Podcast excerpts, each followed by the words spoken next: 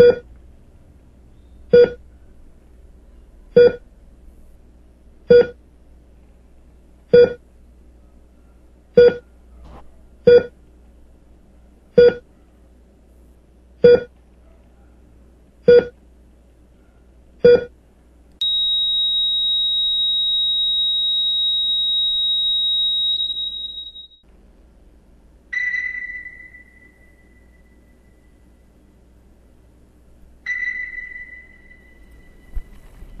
Zaratustra.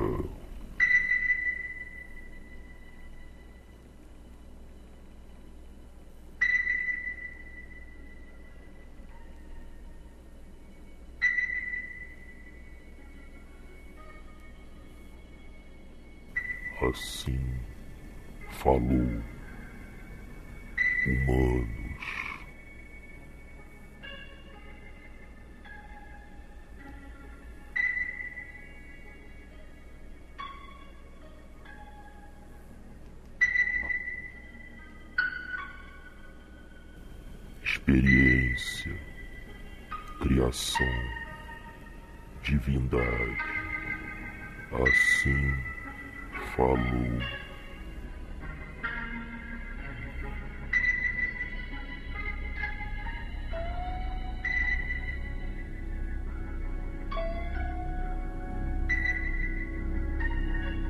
Zaratustra.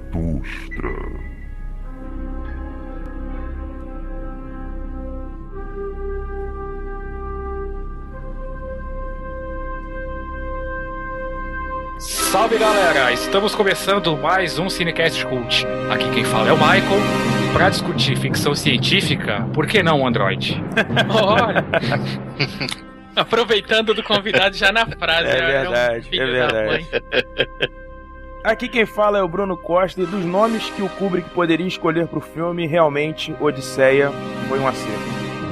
Sou Luciano, citando Kubrick. Como poderíamos apreciar a Mona Lisa se Leonardo da Vinci tivesse escrito embaixo do quadro? A mulher está sorrindo porque ela esconde um segredo do seu amado. Boa. Aqui é o Android e I'm sorry as a girl. Do that. Excelente, excelente. Ah, meu Deus. Muito bom, muito bom. Esse programa promete hoje, hein? Promete, o programa hoje- o programa hoje vai estar bom. hein? Vai, hoje vai. É isso aí, pessoal. Estamos hoje aqui recebendo a presença ilustre, nosso amigo Harold Android, para falar sobre 2001, uma Odisseia no Espaço. Detalhes, sinopse e muito mais depois dos recados. Voltamos já.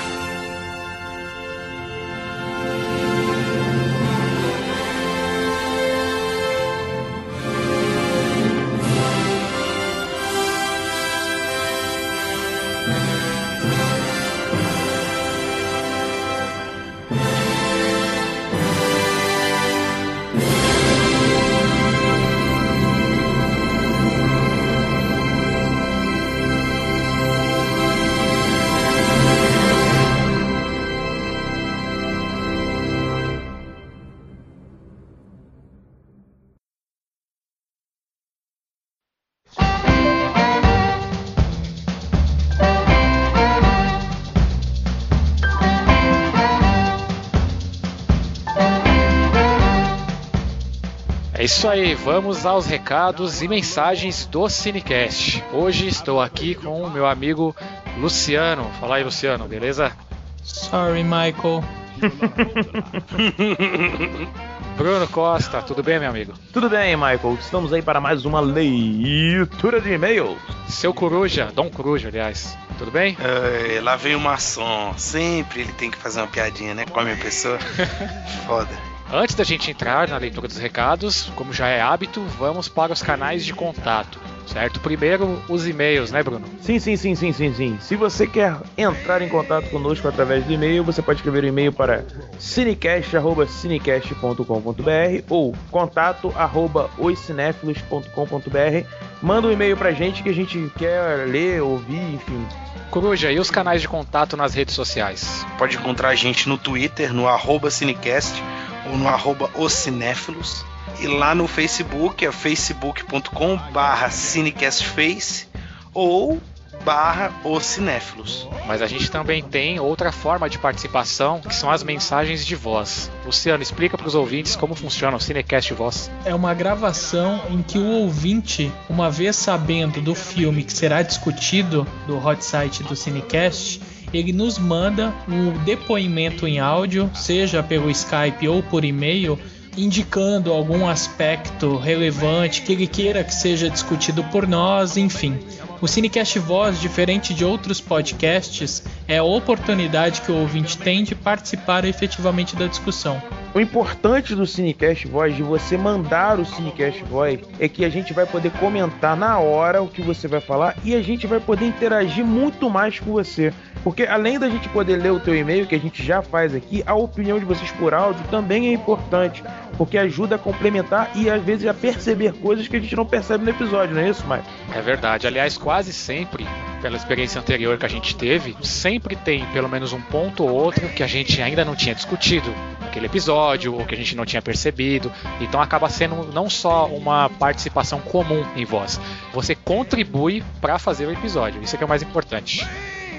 Vamos agora ao feedback sobre o episódio anterior. Brilho Eterno de uma Mente Sem Lembranças. Bom, o primeiro recado, Michael, é da Carolina Martins Tenório que mandou pra gente um e-mail muito bacana aqui. Vamos, vamos lá, vamos ler o e-mail dela. Olá, pessoal do Cinecast. Eu esperava um pouco mais de análise sobre o filme. Porém, como a proposta desse Cinecast foi diferente dos demais, compreendi a razão de ter um foco maior na questão dos relacionamentos. Não estou dizendo que eu não gostei, por favor. Eu me diverti e aprendi bastante. Achei ótima a participação da Maria Coruja e as pontuações da Érica foram excelentes. E a trilha sonora está perfeita. Sobre o filme, eu não sei quem é o autor desta frase, mas concordo. É melhor ter amado e perdido do que nunca ter amado. Na minha opinião, o Brilho Eterno trata do amor em todas as suas formas. Amor de amigo ao seu cachorro, seu amante, namorado, objetos, etc. Podemos ver isso quando Joel vai à Lacuna Incorporation pela primeira vez e na sala de espera vemos uma senhora com os objetos de seu animal de estimação. Tal cena como não sabemos lidar com a perda desse amor, como não conseguimos nos desapegar desse sentimento tendo que apelar para métodos nem um pouco ortodoxos. Um aspecto que eu acho interessante neste filme é apresentar características literárias do romantismo, século 18 e 19. O sofrimento, pessimismo, saudosismo, as diversas atitudes escapistas, fuga no sonho e na imaginação, no tempo e espaço, etc. Além de principalmente a visão do homem perante a mulher, fazendo Joel ser o herói perfeito da literatura ultrarromântica, já que o amor no romantismo acaba funcionando como um meio de regeneração do caráter, fazendo com que o indivíduo adquira ou recupere sua dignidade. Falando em literatura, senti falta de vocês abordarem a origem do título do filme, que foi extraído do poema Heloísa do Abelard, de autoria do poeta inglês Alexander Pope. O poema foi baseado no relacionamento do filósofo Abelardo e sua aluna Heloísa, que terminou de forma trágica. Após saber que Heloísa estava grávida, o tio desta manda que castrem Abelardo. Depois desse fato, os dois entram para a vida monástica. Nunca voltaram a se falar. Abelardo construiu uma escola mosteiro ao lado do local onde Heloísa se encontrava. Viam-se diariamente, mas não se falavam, apenas trocavam cartas apaixonadas. Nunca deixaram de se amar.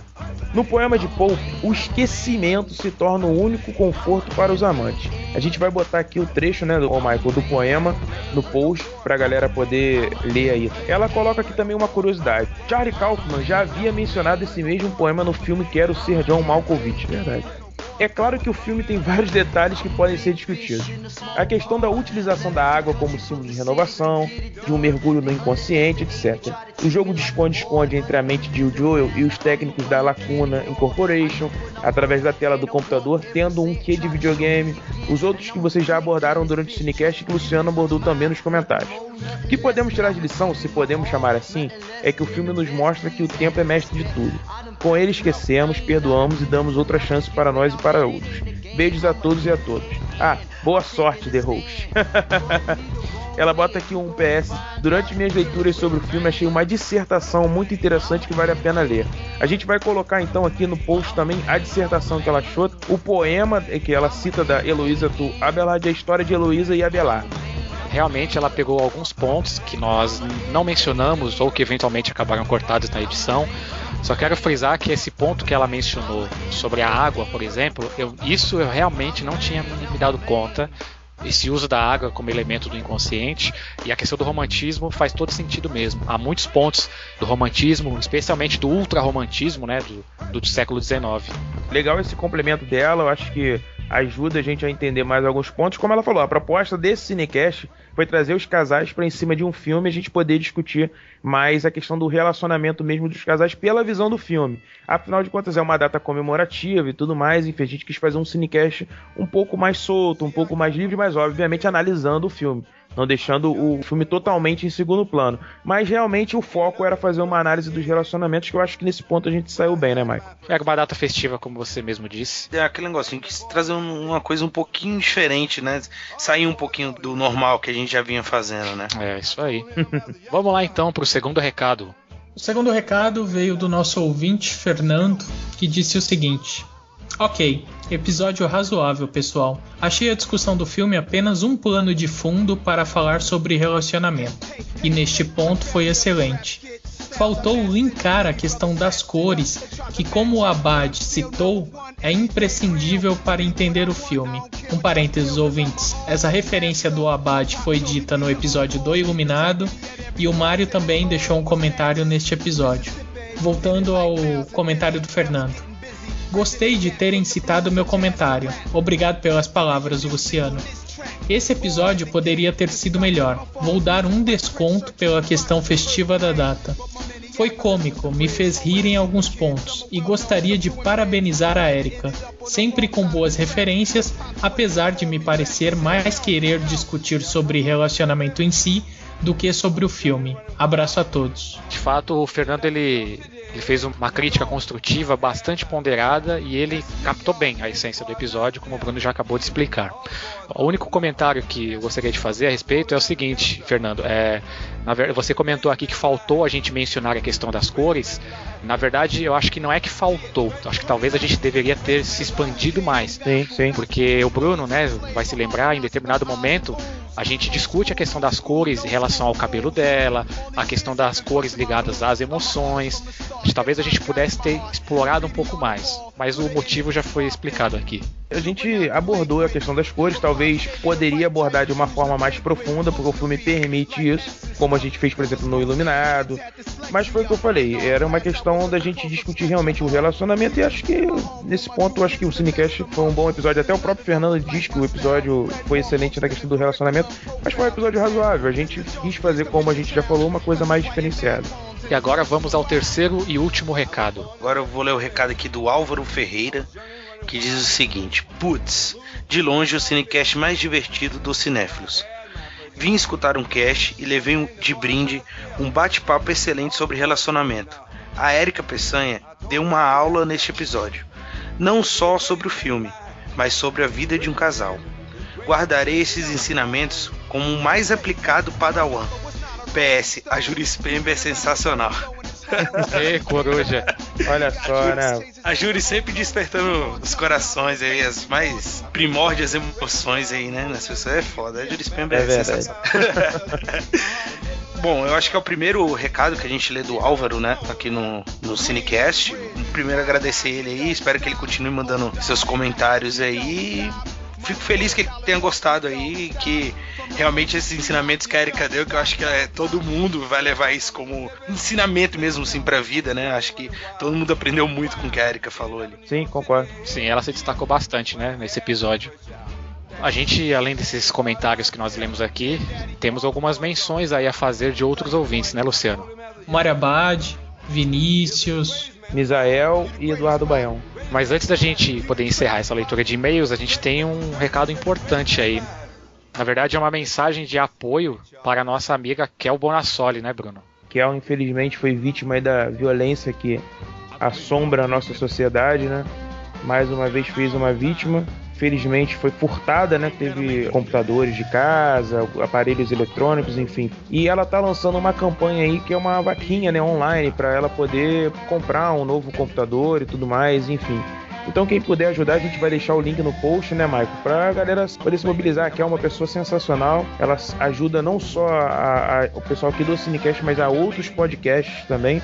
Eu acho que se a gente puder fazer essa boa ação aí, eu acho que é bem-vindo. É isso aí. Sim, com certeza. Estará no post. É, Michael, antes da gente é, ir pro podcast, eu queria mandar aqui dois abraços rapidamente. Com certeza, cara. Um é pro Dudu Salles, que falou lá, no, comentou no Papo de Gordo. Foi o do Winston Churchill. Ele falou muito bem do Cinecast. Qual é que é que eu de nome? Não, agora eu não vou falar de novo. Deixou o cara agora acanhado. Então, mas eu queria agradecer o Dudu Salles, principalmente pela generosidade dele em ter gravado com a gente. A gente fica muito orgulhoso dele ter falado as palavras que ele falou, que a gente é um bom podcast para gravar. Agradeço aí pelas palavras, tá, o, o Dudu? Seja convidado a gravar mais com a gente. E eu queria mandar um abraço também pro meu amigo Cláudio Dragão Dourado, do Omega Cast, que falou muito bem do Cinecast aí, vem comentando, vem falando com as pessoas aí, com, com outros podcasts. Cláudio, um grande abraço. sei que você é fã do Cinecast, que você ouve a gente, então eu agradeço aí pelas palavras também. É isso aí, um abraço a todos. E confiram lá um episódio do Winston Churchill, igual o Coruja falou. Não. só pra confirmar aqui, eu, vou pronunciar de novo, mas só pra confirmar aqui, foi o episódio de número 90, galera. É o penúltimo. Olha só, que legal. já saiu da outra semana. É Winston Churchill. É isso? Olha sim, hein, Coruja? É isso. Gordo aqui manda, rapaz. Tá tirando. É, pouco. É, seu Coruja. Agora vamos ao episódio com o nosso amigo Harold Android. É isso aí. 2001, uma odisseia no espaço. Vamos lá, vamos viajar pelo espaço. I'm a natural born lumber man. You know what I'm talking about.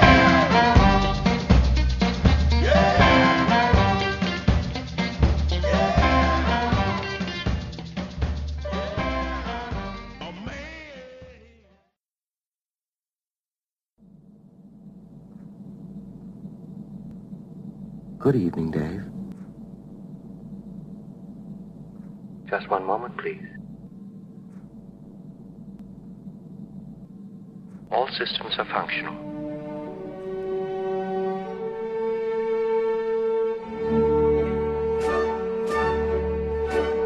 Isso aí, vamos lá então para 2001, uma odisseia no espaço. Começando com a nossa sinopse. Bruno. Desde a aurora do homem, a pré-história, um misterioso monolito negro parece emitir sinais de outra civilização interferindo no nosso planeta. 4 milhões de anos depois, no século 21, uma equipe de astronautas liderados pelo experiente David Bowman é enviada a Júpiter para investigar o enigmático monolito a bordo da nave Discovery, totalmente controlada pelo computador HAL 9000. Entretanto, no meio da viagem, HAL entra em pane e tenta assumir o controle da nave, eliminando um a um os tripulantes. Sozinho, David finalmente chega a Júpiter. De praxe, vamos para as informações técnicas deste filme. O gênero dele é ficção científica, ele foi lançado em 1968. Ficção científica, eu já falei em outras oportunidades, é um subgênero. Qual é o gênero de 2001? É um filme de ação? É um filme de terror? De romance? De suspense? O que é 2001 além de ficção científica? Ficção científica é só o fundo, é só o cenário. Estamos mostrando o que se passa no futuro. Quer dizer, futuro para a época em que o filme foi filmado. Uhum. Mas qual é o gênero dele? Ele Se a gente extrapolar isso ao gênero humano, não seria um drama? se a gente colocasse a coisa num, num plano aberto, né? Que ali estamos tratando do ser humano como um todo, talvez fosse drama, ou talvez, bom, que há suspense no filme há, com certeza, né? Claro, claro. Sim. Existem partes muito muito suspensas. A música que o diga, A Harold. música que diga- é, a música realmente ajuda até bastante para classificar o filme. Realmente ele parece ser um suspense. O Kubrick, ele, sem querer aqui, mas já colocando um pouco à frente, essa questão da natureza humana, né? Ele sempre explorou muito isso, né? E eu acho que a gente pode classificar ele sim como um drama barra suspense e como subgênero ficção científica. A classificação de filme sempre foi um campo minado, né? Isso é Sim. e principalmente no cinema sim. das últimas décadas. Então, essa discussão ela é muito rica porque ela foge do paradigma do senso comum, justamente de fechar o filme na ficção científica, como o Android falou. Verdade. Essa classificação, Luciano, eu diria que ela é muito mais ou totalmente comercial e não artística, Boa. Verdade. para que você possa vender o filme. Só que Concordo. tem um problema em 2001 que é parte da construção dele. Todos os personagens que falaremos a seguir, eles emitem pouquíssima emoção ou nenhuma. Uhum. Então, se Exatamente. não há emoção no filme, como é que você pode dizer que é um terror, que é um suspense, Ou um é drama. Ou um romance, drama, um é. Não existe emoção no filme. Bom, Então é difícil classificá-lo mesmo. é verdade. O melhor é não classificá-lo, né? Eu, É. eu acho que o robô consegue ter mais emoção do que os próprios humanos. É, sim, claro, é. Ele conseguiu tirar a risada da gente na abertura, porra. Eu é, estou Luciano. mimetizando o humor humano. Vocês Uh. nunca saberão. Só para também esclarecer aí a quem está nos ouvindo, 2001, o roteiro foi feito por Stanley Kubrick, que é o diretor, junto com Arthur C. Clarke, Simultaneamente. simultaneamente, Dizendo exato. também, a Michael, obra que do o Arthur ano- C. Clarke, O ano do feita filme é paralelamente de, ao filme. o ano do filme é de 1968, só para o pessoal entender, porque isso é, isso é um dado importante para o pessoal, para a gente poder contextualizar ele na história do próprio cinema, né? E a gente contextualizar ele na história da viagem ao espaço. Que ali era o auge de um processo que a gente vai discutir mais à Exatamente. frente, inclusive. A direção de arte do filme é de Anthony Masters, Harry Land e Ernest Archer. Fotografia de Geoffrey Unsworth. A edição sonora é de Winston Ryder. Protagonista. Michael, Michael, Oi? você não vai citar Alex North, não? Continua, Michael, continua. Protagonista é Kier Dulé, que interpreta Dave. Coadjuvantes, eu coloquei aqui o computador HAL 9000 Uhum. e o Monolito. Eu coloquei o Monolito como um coadjuvante do filme. O orçamento desse filme ele custou aproximadamente 10 milhões e meio de dólares e arrecadou, no total, 190 milhões. Que Nível mundial, época, né? É, pra Nível época mundial. é um excelente valor. Lembre-se que a gente avaliou o Iluminado e ele custou mais do que o 2001 e a arrecadação é menor que 2001. De fato, bem lembrado isso, Bruno. É, só pra gente contextualizar. E é estranho, porque esse filme custa 10 milhões, cara. Se você for comparar com o Iluminado, eu fico até assombrado, cara, porque era um filme que eu esperava um orçamento muito maior. Pela técnica, né, do, do filme, Sim, sim, sim. a mim pareceu ser muito caro. Eu também fiquei surpreso. É, talvez Não, o, só- o Iluminado tenha sido mais caro pela quantidade de takes que o próprio Kubrick fez. Ele fez mais de 60, 60 takes pra cada cena lá que ele tava filmando. Então talvez seja por isso, mas eu não sei dizer, não tenho essa informação. Abre aspas. O universo do filme, ele já sugeriria aí um investimento talvez maior. Se bem que em 1968, 10 milhões. Não, não, É. é, é, é um, é um número considerável. É Fato. expressivo. é. Luciano, aproveite que você já começou a falar aí, já fale para os nossos ouvintes a respeito das premiações desse filme. Normalmente nós citamos aí o Oscar, o BAFTA. No BAFTA, esse filme foi indicado como, desculpem a redundância, melhor filme. E além da indicação, venceu as categorias de direção de arte, fotografia e trilha sonora. Pra mim, todas justas. Sim, com certeza. Já no Oscar, houve indicações para diretor, roteiro original e direção de arte. Além dessas, concorreu e venceu como melhores efeitos especiais. É, lembrando que, se eu não me engano, acho que ele perdeu de melhor filme para um filme chamado Oliver. Isso. Eu acho que as pessoas nem lembram mais desse filme, como lembram de 2001, né? Uma pena, uma pena. É, o Oscar tem dessas coisas, né? Sim. Não, é, não será a primeira, não foi a primeira e nem será a última vez. I'm sorry, Dave. I'm afraid I can't do that.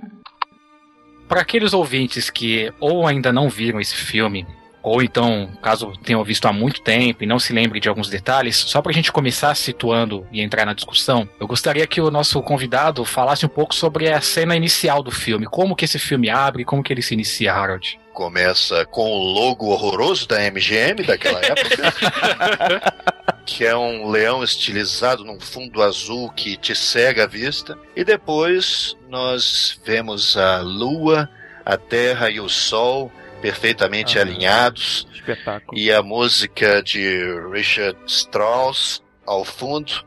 Assim falou Zaratustra É. que aliás já é um grande, um enorme indicativo do que se trata o filme. Né? O Sol tem muita importância na obra de Nietzsche, nessa obra de Nietzsche. Então a correlação entre a música e o subtexto é sim forte e já existe na abertura.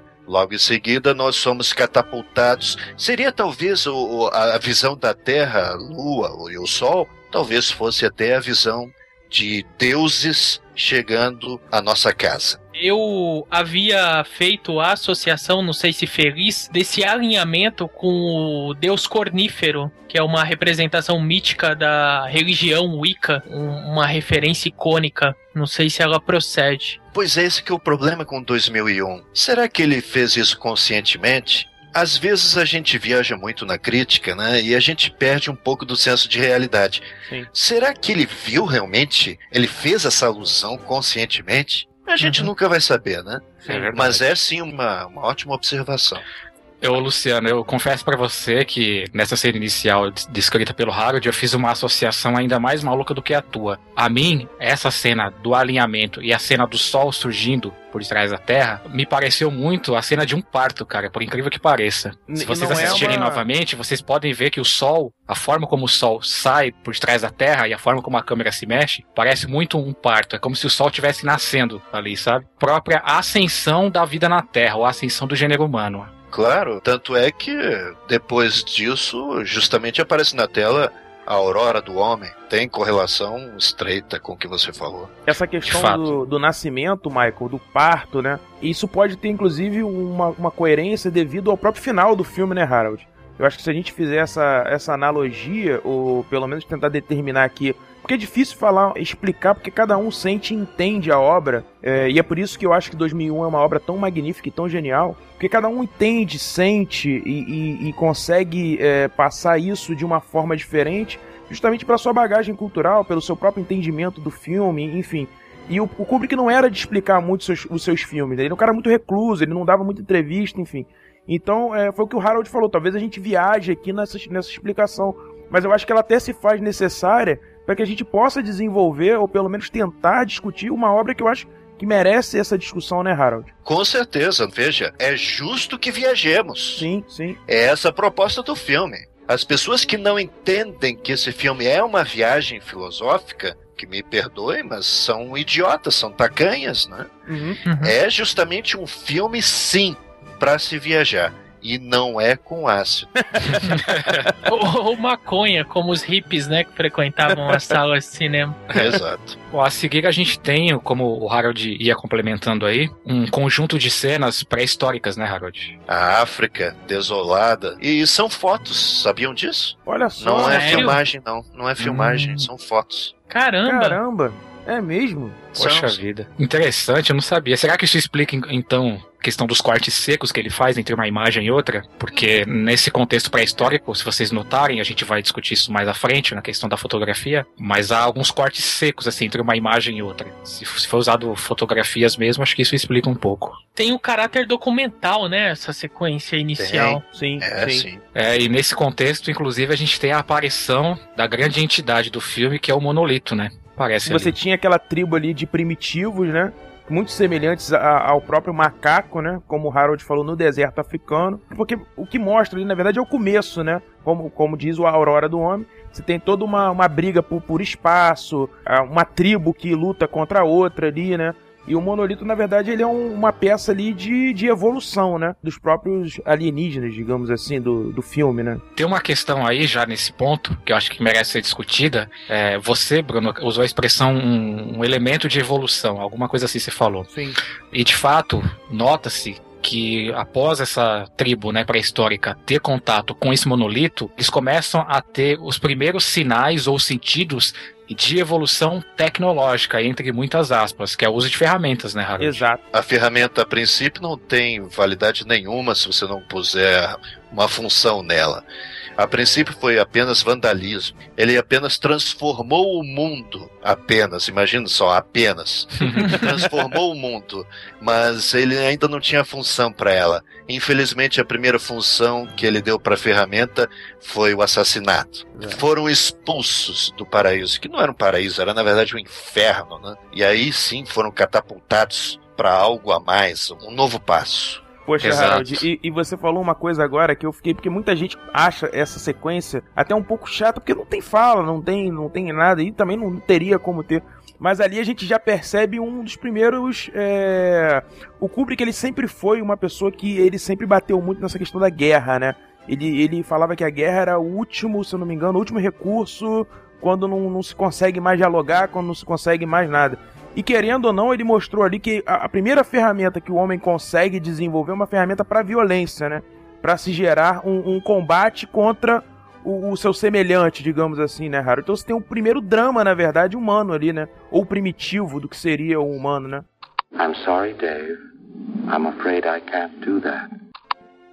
Tem uma coisa interessante, as pessoas, eu me lembro que na estreia, né, esse filme foi, foi apresentado a vários cinemas nos Estados Unidos, né, em tempos distintos, né, uhum. onde os atores, os técnicos e o diretor apareciam para acompanhar né, a uhum. estreia. Eu me lembro que eu já tinha lido que as pessoas se levantavam já na parte dos macacos, se Sim. levantavam ultrajadas, porque aquilo não era ficção científica. Achavam que tinham sido enganadas, não deixavam o filme respirar, não deixavam que o filme entrasse neles.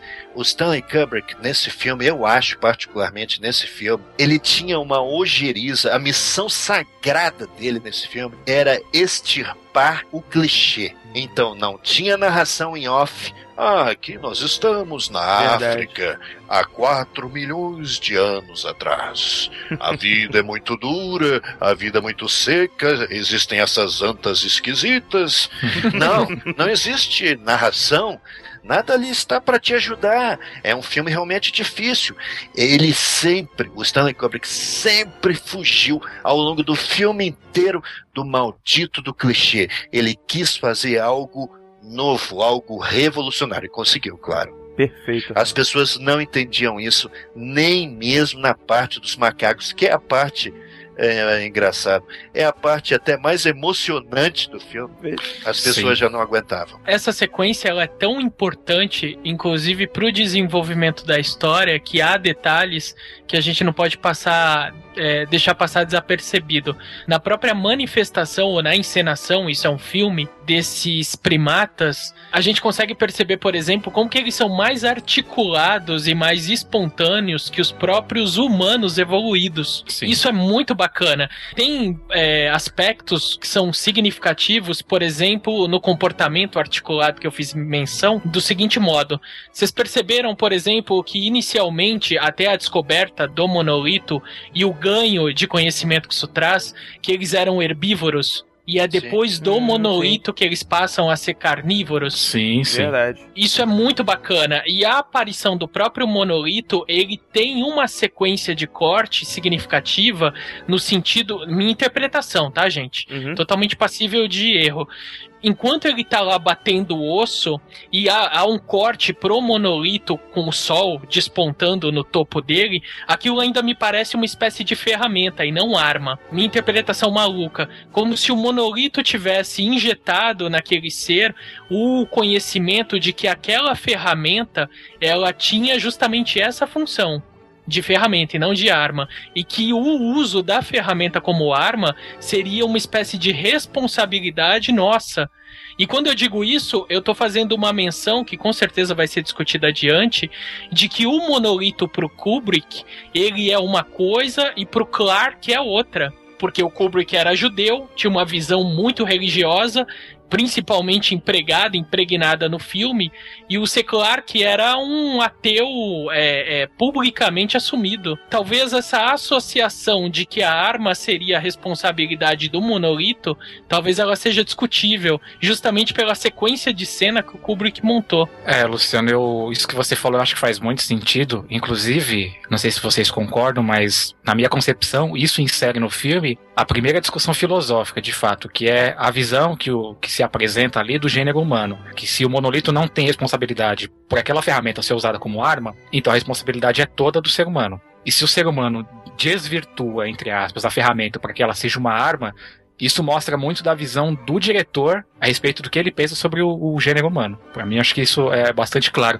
Só não queria perder um elemento que você falou, Harold. Você comentou que as pessoas, inicialmente, quando foram ver esse filme, elas saíram ultrajadas porque aquilo não é ficção científica e você mencionou a questão do clichê. Poxa, gente, quer coisa mais anti-clichê relacionado à ficção científica do que essa sequência inicial, todo mundo associa ficção científica com alta tecnologia, Uhum. questões espaciais, e você abre com uma cena pré-histórica. De fato, é uma provocação isso. Eu encaro como uma provocação. A gente não pode esquecer que nos anos 50, né, que é considerada a época de ouro e tem o surgimento de algumas ficções científicas, era muito aquela coisa de invasão de, de alienígenas, de outros planetas, e blá, blá. foi o que o Harold falou, com todos os clichês possíveis e imagináveis, né? Eu acho que a coisa só se modifica e eu acho que a importância do 2000, inclusive, pro cinema é esse rompimento, né, o Michael, que você tá colocando, essa ruptura Uhum. aí que ele faz com essa questão do fórmula pronta da ficção científica que estava sendo muito batida, né? Como o Harold bem colocou, ele não tem elementos que são clichês de ficção científica. Eu acho que é por isso que a obra é tão cultuada e influencia várias outras obras pra frente, né? Entre esses sujeitos que o Android falou que levantaram na sessão e foram embora já nesse primeiro ato do filme, havia muitos críticos renomados. Ah, é. mas isso acontece, né? É, é, Eles estavam diante de algo tão extraordinariamente novo que até aquilo se entranhar na pessoa, até a pessoa compreender a obra, é difícil, sabe? Uhum. É, é um filme difícil. É um filme que, para todos vocês que estão ouvindo, vocês que são ou crianças ou adolescentes, não assistam. não, é sério, é sério, é sério. Vocês ainda não estão preparados para esse filme. Esse Sim. filme tem um andamento diferente dos demais. Esqueçam Guerra nas Estrelas, que é uma coisa idiota, que é uma coisa adolescente. 2001 é um filme para adultos. Exato. Ô, Harold, eu queria saber de você o seguinte: lá no início do cast a gente convencionou de que a questão da ficção científica pode ser denominada aí como um subgênero para esse filme, tá? Só que aí eu queria que a gente fizesse, vocês fizessem na verdade, uma comparação a seguinte: filmes de ficção científica cujo cenário ou cujo contexto é uma jornada pelo espaço, é, não era novidade na, na história do cinema, né? Pô, desde pelo menos aquele Viagem à Lua, a gente tem esse tipo de tema sendo tratado. Só que na minha concepção, eu queria que você discorresse a respeito é o seguinte: na minha concepção, esse filme ele tem um pouco de quebra de paradigma, porque para mim a questão da viagem no espaço ou a jornada espacial, ela não é o elemento central do, do- do que o Kubrick quer tratar. Não é o ponto mais importante. Para mim, ele tentou tratar de outras questões. A questão da jornada espacial acabou funcionando meio como um cenário onde isso se desenrola. Verdade. O problema é que eu também sou ateu. É claro que eu posso avançar além do filme, mas é, eu gosto de sentir 2001 como realmente um encontro entre raças distintas, entre Sim. inteligências distintas, e é uma evolução. Não é metafórica, ela de fato acontece ali na nossa frente. É claro que isso é, é a primeira visão, é a primeira camada. Por isso que eu digo que esse filme é para adultos, não é para crianças nem adolescentes. Não assistam esse filme com essa idade. A segunda camada, que é um pouco mais profunda, aí sim envolve religião, aí sim envolve o conceito de homem e super-homem de Nietzsche, que foi um escritor do século XIX. Ele professava que Deus estava morto na obra Assim Falou Zaratustra, é o livro dele. Por um lado, o filme ele meio que se contradiz, né? Porque a música Assim Falou Zaratustra dizia que Deus estava morto, mas que o homem poderia evoluir além do homem e surgir como uma outra coisa, uma coisa maior, uma coisa imensamente maior, muito mais poderosa e que não se limitaria a esse conceito horroroso que nós temos de humanidade. Um lado Deus está morto, só que do outro Deus está vivo, é aquela manifestação, há uma evolução porque ele finalmente entrou em contato com uma divindade, ele conseguiu se entender com a divindade, conseguiu dialogar meio que porcamente, mas conseguiu. Mas para abrir essa discussão, eu preferiria alguém que não fosse ateu. Alguém aqui não é ateu? Não, eu não sou ateu. Mas Não e você, ateu. Luciano e Bruno? O que, que vocês acham a respeito desse ponto? O Harold colocou a opinião dele de que essa questão da jornada espacial, eu não vou nem dizer aparentemente, já está declarado aqui por nós quatro, de que ela não é o ponto central do filme, mas que o ponto central são essas outras camadas que o Harold discutiu aí. Vocês concordam com isso ou vocês acham que o filme, não, ele- que ainda assim ele tem algum ponto que a jornada espacial é o mais importante aí? Ele é um filme pra adulto a pessoa precisa ter maturidade para enxergar esse filme. É, eu acho que ela precisa ir além do, do que o filme se propõe. Porque se ela só quiser ver o filme pelo filme, digamos assim, ela realmente pode achar a, dinâmica, como o Harold falou, porque é um filme lento. Ele tem uma dinâmica diferente dos filmes, uh, até da própria época. Uh, é arrastado, demora para as coisas realmente acontecerem no sentido do filme. Então você tem que ter maturidade, você tem que entender, como Harold bem colocou, que existe uma camada muito mais profunda ali que precisa ser analisada, tá? Tirando esse lado do, de, de ser ateu, eu acho o seguinte: essa questão da divindade, de, de Deus e tudo mais, é uma discussão muito complexa e muito complicada. Eu prefiro acreditar no seguinte, que uh, essa raça ela era tão, tão, tão evoluída que eles queriam fazer uma experiência com os humanos e eles conseguiram fazer a experiência. O homem está sempre evoluindo, né? Acho que a, a grande questão é essa. E, e, eu acho que eles têm esse fator de não, nós ajudamos o homem a evoluir. Que inclusive é uma, uma questão que também é discutida não só no, no 2001, mas discutida em, em livros, enfim, estudos. Uma pequena nota. Eu não estou defendendo esse livro, mas em 68, que foi o ano de lançamento de 2001, também foi o lançamento nas livrarias de um livro que hoje em dia é considerado idiota, mas de nome muito sugestivo eram os deuses astronautas. Sim, sim. Já estava já estava no inconsciente coletivo essa ideia de que deuses podem na verdade ser, né, apenas e tão somente seres Mais de outros evoluídos, planetas. Né? É. I'm sorry, Dave. I'm afraid I can't do that.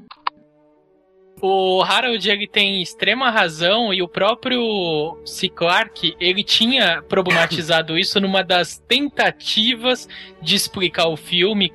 A perspectiva divina associada a outras é, sociedades é, interplanetárias, enfim, ela pode ser comparada até com a relação de espaço e tempo.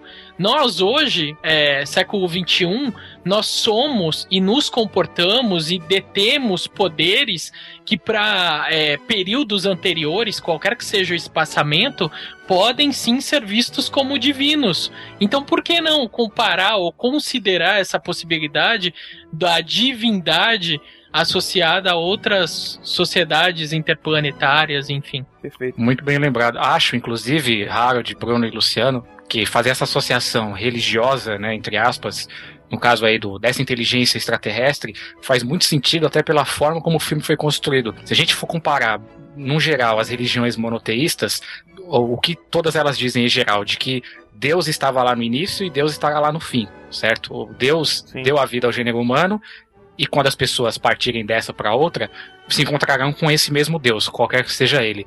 E no filme, a forma como o filme é construído é exatamente isso que acontece.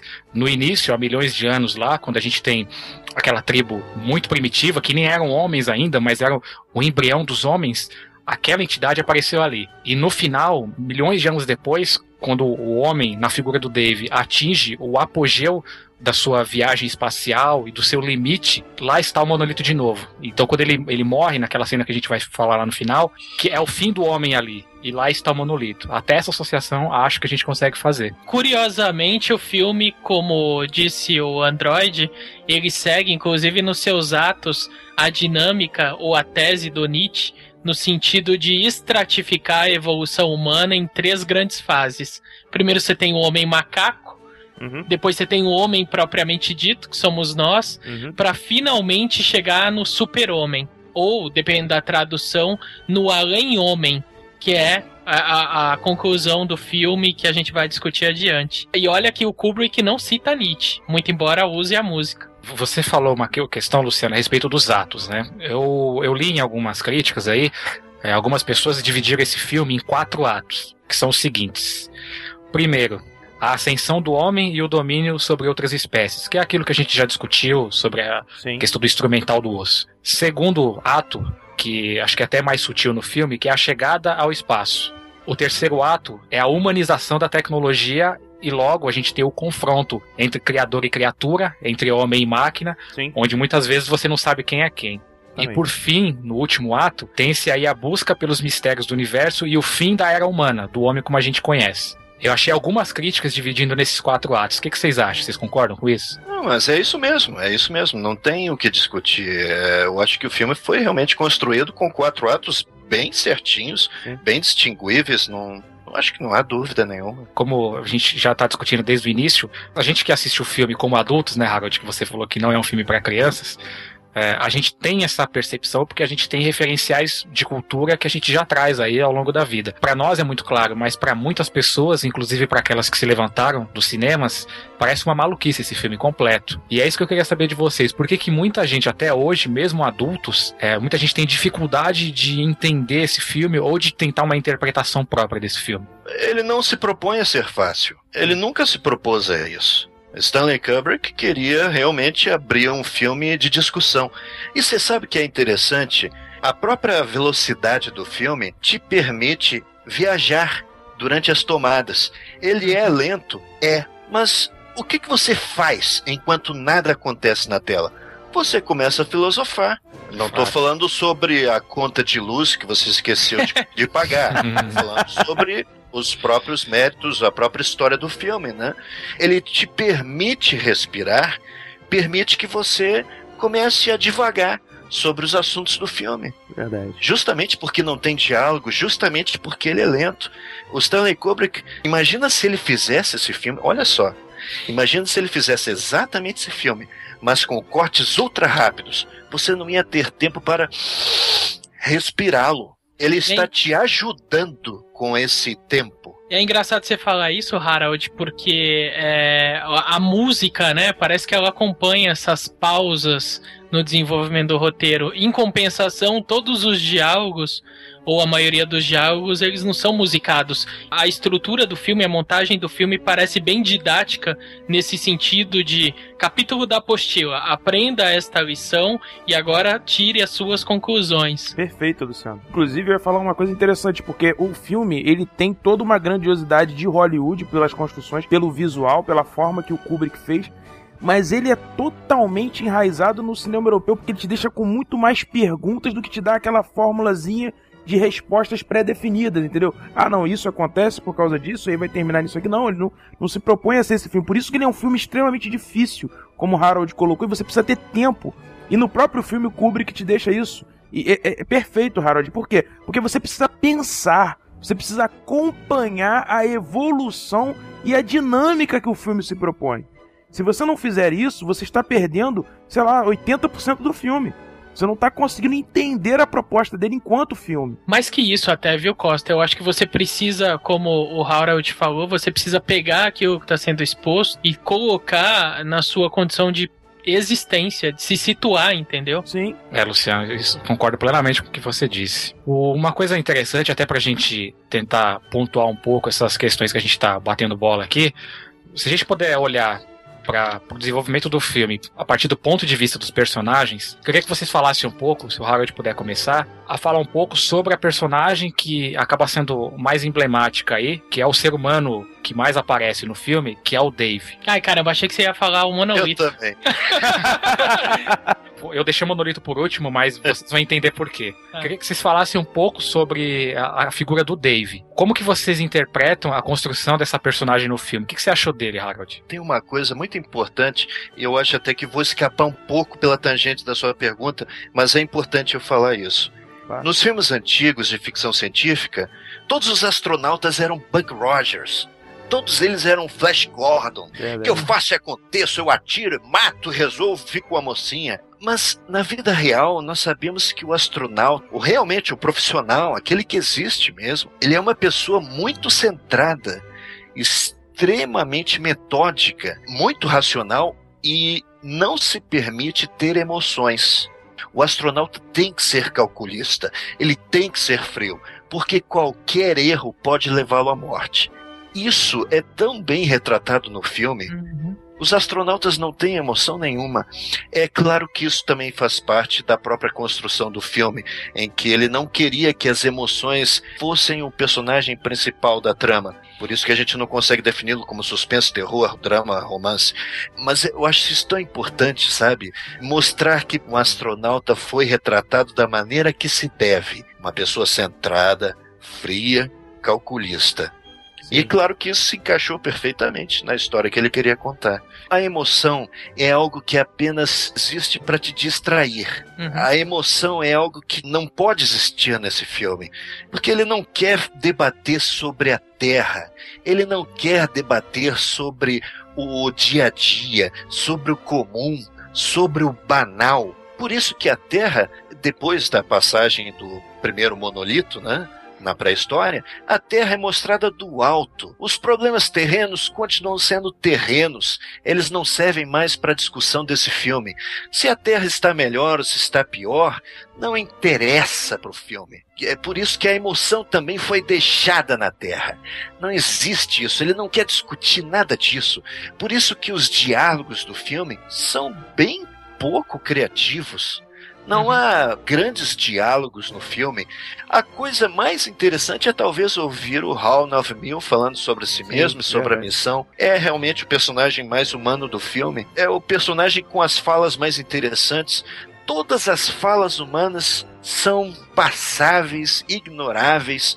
Elas só estão ali para te ajudar um pouco, né? Porque também o filme inteiro sem fala nenhuma ia ser impossível de entender. Mas as falas não existem ali. Ah, Tanto é que elas- a falta de glamour, toda vez que alguém fala no filme, é acompanhada pelo silêncio. Não Exato. existe música quando as pessoas falam. O que elas falam não é nada interessante, é seco, é morto. Uma curiosidade até, quando há aquela conversa que talvez seja mais interessante entre os humanos, entre os cientistas russos e Haywood Floyd, ali na, na doca espacial, Uhum. Uhum. eles perguntam sobre qual é o problema de Tico, por que, que as pessoas não podem pousar mais lá. É verdade que está acontecendo uma epidemia na base de Tico? Conversa em si nem é importante, mas eu já li uma crítica interessante analisando, fazendo uma comparação entre essa conversa, que é tão civilizada, e a briga na pré-história no lago. Caramba, perfeito, Harold. O lago, ele é meio que circular, né? Um Sim. lago pequeno, uma poça d'água, na verdade, né? Verdade. Está, estão havendo dois conflitos ali. Só que agora o conflito é civilizado.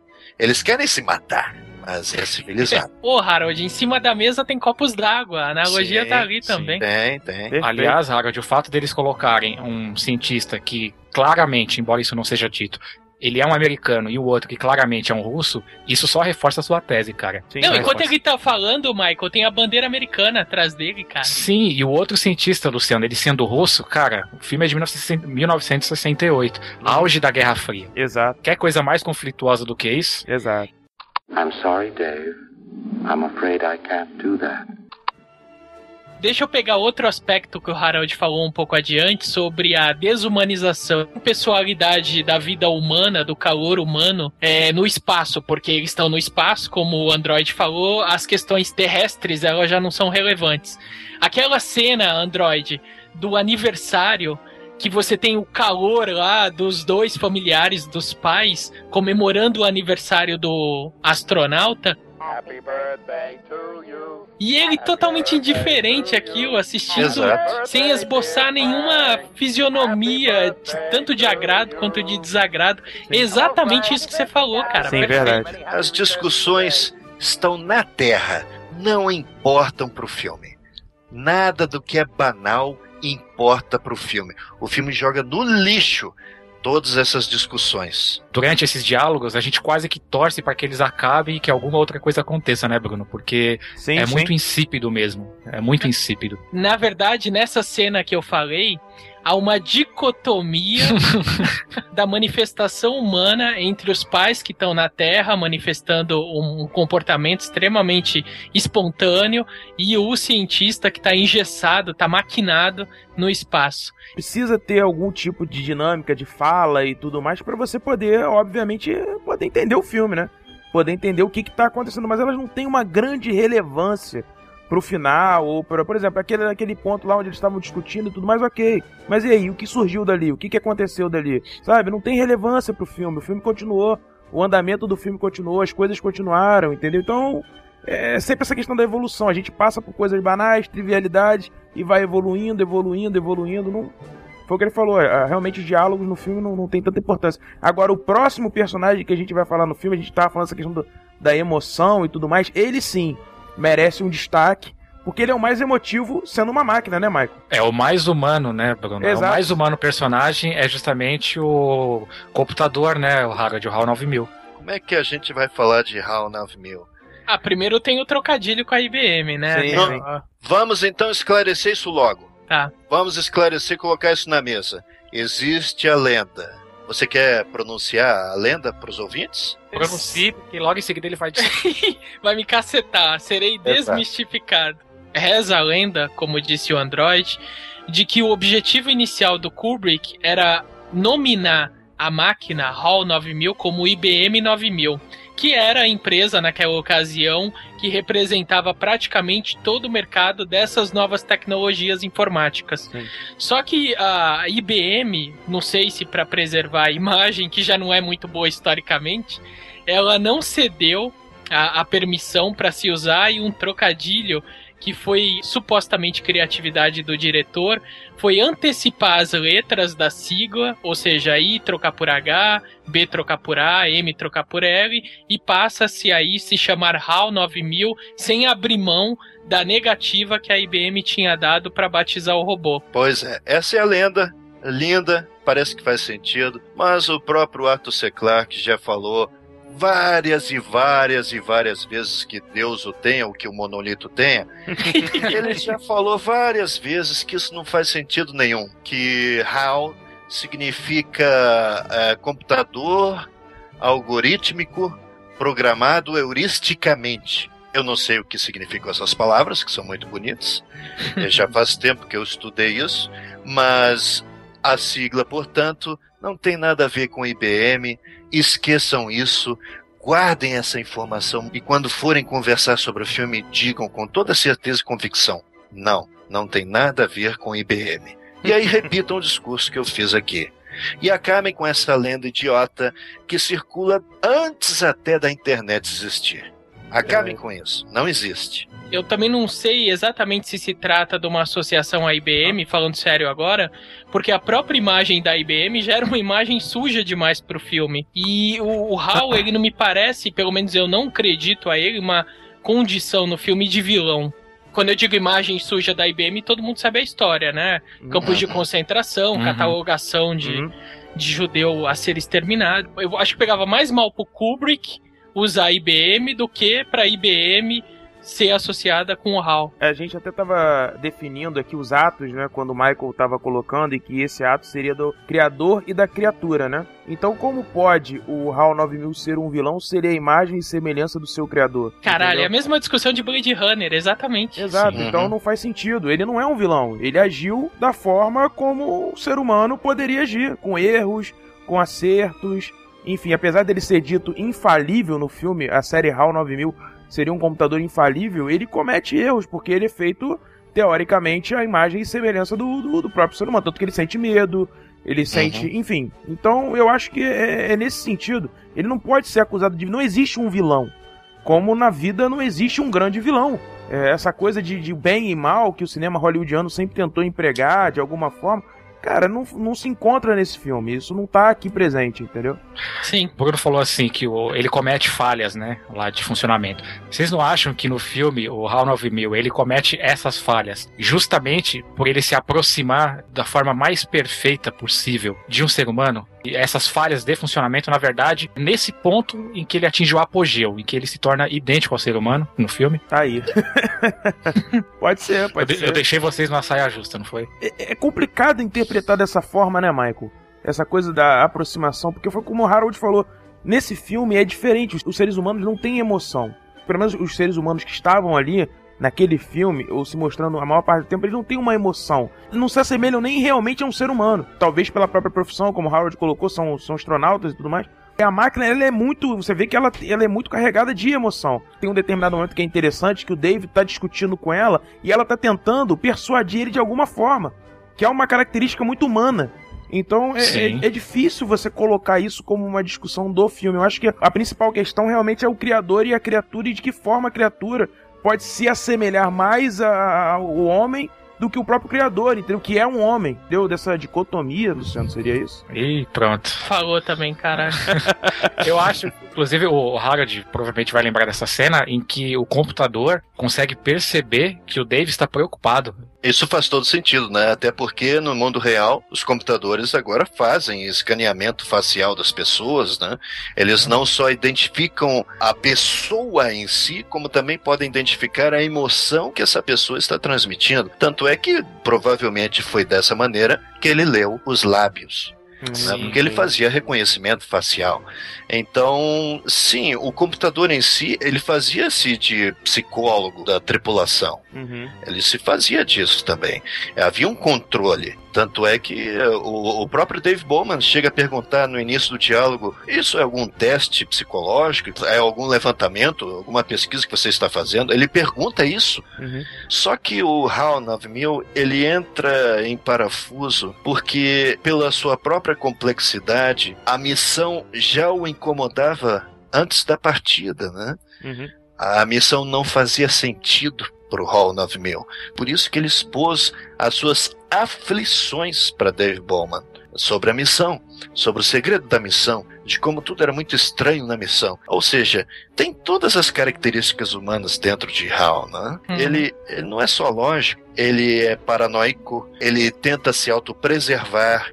É realmente o mais humano Ele sente dos inveja também, né, Harold? A gente pode dizer que ele sente uma certa inveja até do- dos próprios astronautas, né? Em alguns momentos parecia que ele tinha um- um- uma certa, sabe, inveja da condição dos astronautas em ser humanos, de fato. É como a gente falou, ele é o mais humano dos personagens, então eu acho que aqueles astronautas não eram uma meta a ser atingida, ele já Hum. tinha passado da meta. Entendi. Sim.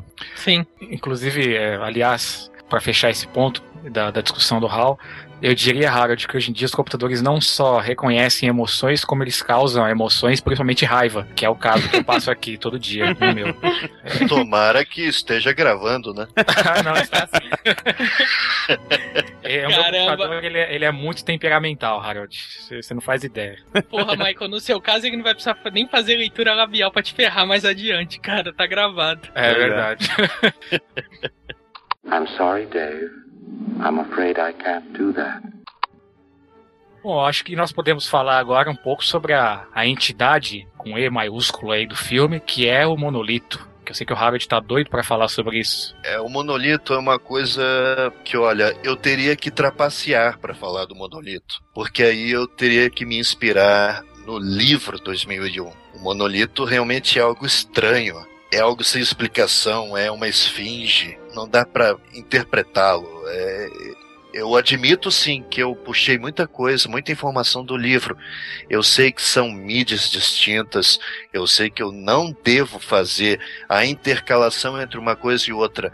O livro é o livro. O filme é o filme, estamos aqui para debater o filme. Eu sei o que o monolito é, mas será que eu devo falar isso no programa? Coisa que eu fiz no Nerdcast, eu acho até que foi uma coisa infeliz da minha parte, porque eu falei mais do livro do que do filme. Uhum. Foi algo injusto. Eu acho que vale um parênteses aqui pra gente discutir essa questão. Debater se há necessidade de se pesquisar fontes paralelas pra lapidar a nossa interpretação.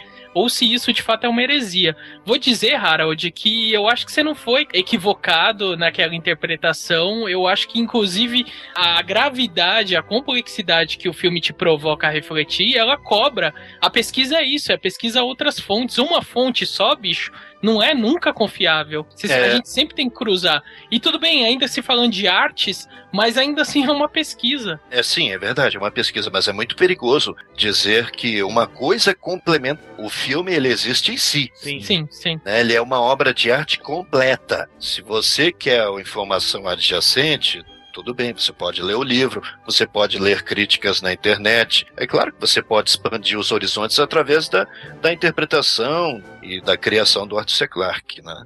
Claro. Mesmo dizendo que é errado fazer isso, porque o filme deveria existir sozinho. O monolito, é, obviamente, é uma máquina que fez experimentos na Terra, aguardou o homem chegar até as estrelas, ou seja, o monolito encontrado em Tico, emitindo forte campo magnético, foi encontrado, foi escavado E quando o Sol o tocou, ele emite um alerta para um outro monolito que está na órbita de Júpiter. Esse monolito, por sua vez, através do livro é que eu sei disso, ele por si só envia uma mensagem para, sei lá, para o centro da galáxia. Está ocorrendo o alerta de que o ser humano despertou de fato e já está saindo de seu planeta e que pela lógica alienígena isso seria relevante o suficiente para ser comunicado Uhum. aos seus mestres. O monolito não é um alienígena em si, ele é apenas uma máquina Um instrumento, extremamente né, sofisticada. Sim, é, é a- é a ferramenta definitiva. Uhum. Estamos sempre falando de ferramenta nesse filme. Sim. O osso é uma ferramenta, a nave é uma ferramenta, o monolito é uma ferramenta e a sua relação com o homem. Mas o monolito é algo pluridimensional. Isso também vem do livro. Estou fornecendo informação, mas ela não, não importa para o filme. Ele é pluridimensional, ele não se atém apenas a três dimensões. Ele tem uma razão de 1 para 4, para 9, para eh, 16, para 25. Outra coisa, o monolito é multifuncional. Tinha até dito no Nerdcast sobre isso. Ele não apenas desperta a fagulha da inteligência. Ele está ali para observar, está ali para reportar aos seus mestres. Ele pode também implodir um planeta inteiro se quiser e transformá-lo num sol.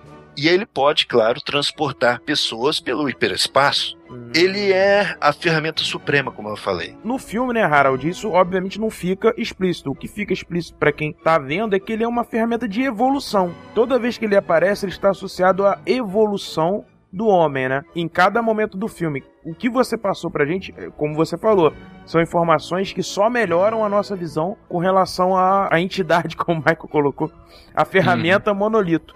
Mas no filme ela tá associada a saltos evolucionários, né?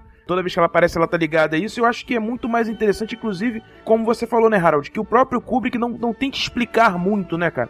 Eu acho que se ele tentasse explicar muito o que é um monolito, cara, aí, putz, ia dar um nó na cabeça de muita gente. Se ele explicasse, ia virar um documentário, algo rasteiro, algo que já foi feito. Fato. Na verdade, é, eu- esse não explicar o que é o monolito, que abre para cada pessoa dar a sua interpretação sobre o que ele é e como ele funciona e qual é o seu objetivo, a sua intenção, isso é aquele ponto que já é discutido por muita gente aí, de que, como diziam os filósofos antigos, o principal é a dúvida e não a resposta. Então, Sim, Michael, é isso, Né? porra. É preciso idolatrar a dúvida, como se diz por aí. Convenhamos, né? Por exemplo, Harold, aquela discussão que houve no Nerdcast sobre a validade de se consultar outras fontes na experiência do filme. Ora, ainda que nós não fizéssemos consultas a posteriori, ouvinte, a gente já tem uma bagagem cultural. Então a pesquisa já foi feita a priori, seja com filme, com qualquer manifestação cultural. Você tá jogando RPG, cara. Se você não tem uma bagagem cultural ou não faz pesquisas paralelas, você não tem uma interação decente com aquilo. Então a pesquisa pra mim ela é válida, é legítima e necessária. Claro, o que não significa que você vai dar a resposta correta, qualquer que seja a fonte. Principalmente em se tratando de um filme do Kubrick, né? Porque aí, aí não há resposta correta. É, principalmente há se- respostas múltiplas. Exato, principalmente se tratando de interpretação, né, Luciano? É a sua opinião com relação a esse filme. Então, como que se erra a opinião? É, acho muito complicado Fato. isso, entendeu? É a tua opinião de um filme que não foi explicado pelo Kubrick, porque ele não se propõe em nenhum filme a explicar a sua obra e ele deixa aberto a múltiplas interpretações. Então a interpretação do Harold pode ser uma, a minha pode ser outra, a tua outra, do Michael outra, enfim. É, Eu acho que essa é a grande genialidade do filme. A minha interpretação do monolito, ela em si já é diversa, porque como o Harold falou, ele é um, um aparelho tecnológico multiuso. Se a gente pegar os, os atos do filme e as ocasiões em que ele aparece e as finalidades às quais ele cumpre a aparição, você pega lá, por exemplo, o início. Ele serve como potencializador didático para o uso do instrumento. Na Lua, ele é um aparelho de comunicação. Em Júpiter, ele é uma espécie de portal que leva, né, o, o Dave até aquela situação, é, aquela gaiola.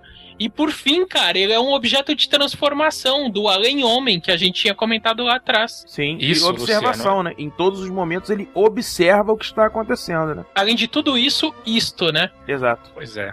Eu creio, pessoal, que Isso é, é o verdadeiro sentido da arte, como eu já comentei em alguns outros filmes aí. A obra de arte, uma coisa que nós falamos inclusive no episódio recente, quando alguém cria uma obra de arte, que é o caso do Kubrick com esse filme, ali é só o ponto de partida. O filme está acabado e nos cinemas, mas aquilo é só o ponto de partida. A obra, ela começa a ganhar sua grandiosidade a partir dali, das interpretações que são feitas. A obra de arte é isso. A obra de arte não é um produto fechado. E o Kubrick, ele é mestre em fazer isso. E nesse filme ele faz isso de forma excelente, excelente. Por isso que gerou toda essa discussão que a gente está fazendo. O filme se torna uma abstração tão maluca no seu ato final é difícil realmente. Mas, como eu falei, ele é orgânico, ele está vivo. A discussão não termina quando terminam os créditos. Ele continua te aterrorizando a mente, ele continua te querendo as respostas. Afinal de contas, o que, que eu acabei de assistir?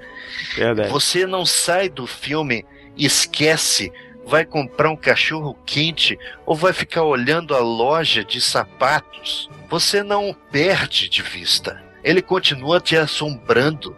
Ele quer que você reflita sobre ele próprio.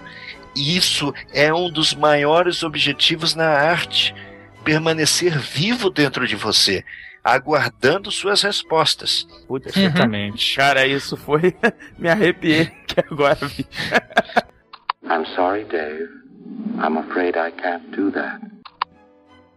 Vamos lá então, falar um pouquinho agora sobre os elementos de audiovisual desse filme, a começar pela fotografia. né? Luciano, o que, que você achou sobre a parte visual desse filme? Porra, cara, falar de visualidade com Kubrick é covardia, né, meu? É verdade. Tem um aspecto nele, por exemplo, que não se vê mais no cinema atual. As cores, elas estão muito bem definidas. Tá muito bem caracterizado. A gente acabou de discutir o Iluminado, que a temática é outra, inclusive a contextura da história é outra.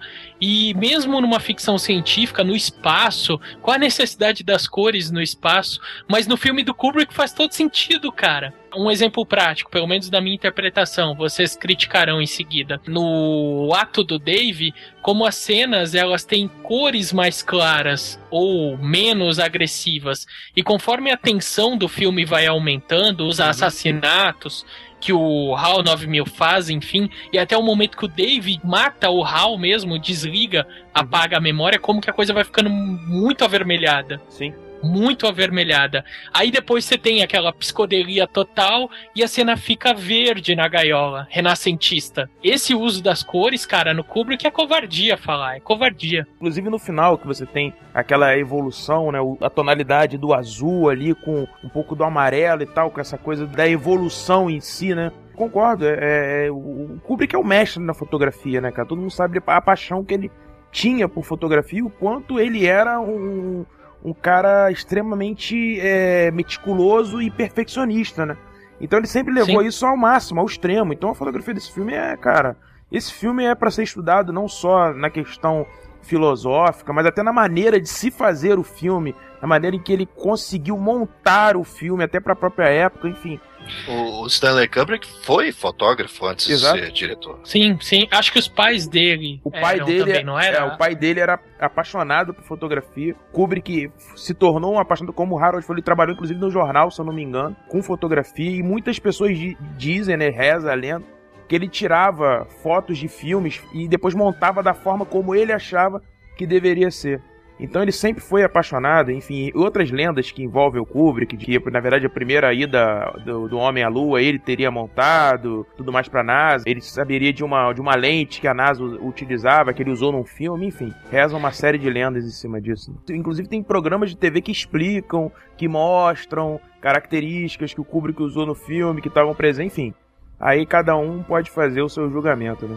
Olha, o Stanley Kubrick, ele, ele é uma imagem de sucesso, cara, porque desde quando um diretor que promove arte no cinema tem tanta panca para até influenciar, acho que foi a Kodak a desenvolver um novo tipo de filme para as filmagens, para aquelas partes do filme espaciais. Olha, eu não sabia disso. Também não. É impressionante, né? Sim, pô, com certeza. Muito impressionante. Mas e pra você, Harold, que impressão te causou é, esses elementos visuais do filme? A questão das cores, por exemplo. É, as cores são extremamente importantes no filme, né? Na maior parte das vezes, quando não há nada de realmente relevante acontecendo, Nós estamos num ambiente branco, cinza e preto. Sim. Putz, verdade. é mesmo. Quando as coisas pegam pra valer, aí sim a cor surge. Verdade. né? Com os macacos foi assim, muita cor ali, muito dourado, né? Muito bonito. Com a viagem final de Dave Bowman, também extremamente colorido.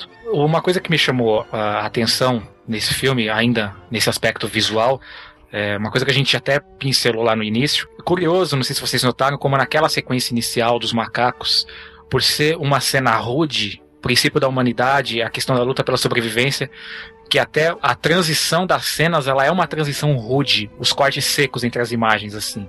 Uhum. Creio eu que isso foi proposital, que não foi uma coisa é, acidental, ainda mais se tratando do Kubrick. Não sei se vocês Perfeito. notaram isso. Tomadas longas, né, gente? Quase 30 minutos sem diálogo. Sim, Sim. sim.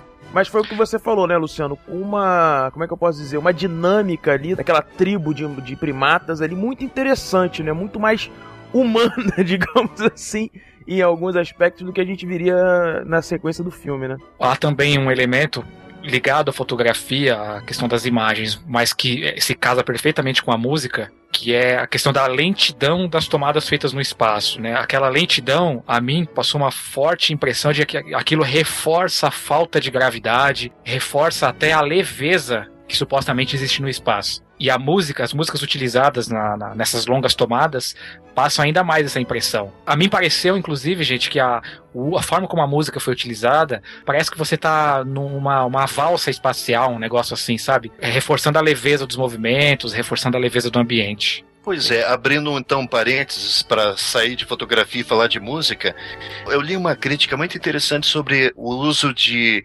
Danúbio Azul.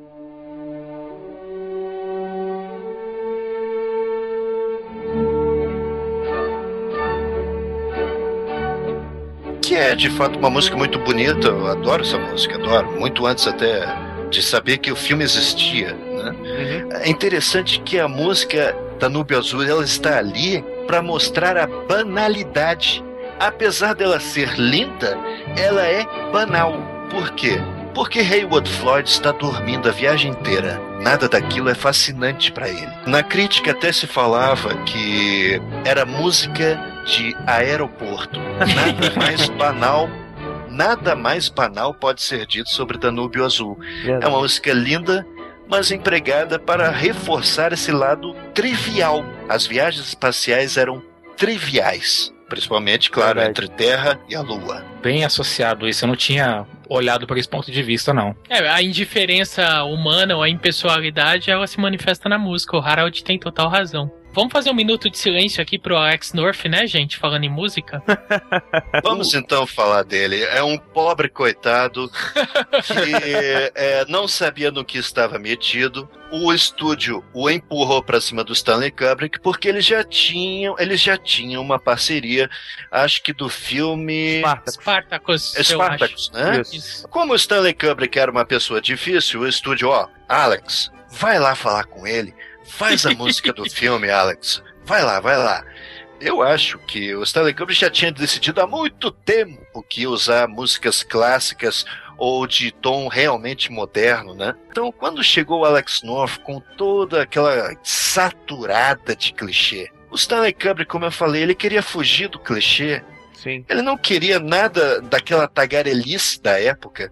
Tanto é que a trilha sonora composta por Alex North pro filme 2001, ele chegou a compor músicas pro filme 2001. São músicas realmente banais. Banais, é, Uhum. que não inspiram coisíssima nenhuma. O Alex North enviou a gravação para Stanley Kubrick ouvir e disse: Não, tá perfeito, tá perfeito. Ó, de agora em diante não precisa compor mais nada, porque o resto do filme eu vou fazer com efeitos sonoros, não vai ter mais música no filme. Pode, pode parar por aí. E assim acabou o diálogo entre os dois. O Alex North não soube de nada até a estreia do filme. Ele deve ter ficado muito feliz, né? Quando começou a ouvir Richard Strauss Sim. tocando no início do filme. Deve ter ficado muito feliz. Olha a cena, Harold. Ele levou toda a família no cinema pra assistir o filme. ah, é? Jesus. Isso eu não sabia, cara. não, não, eu tô especulando, imagina. Ah,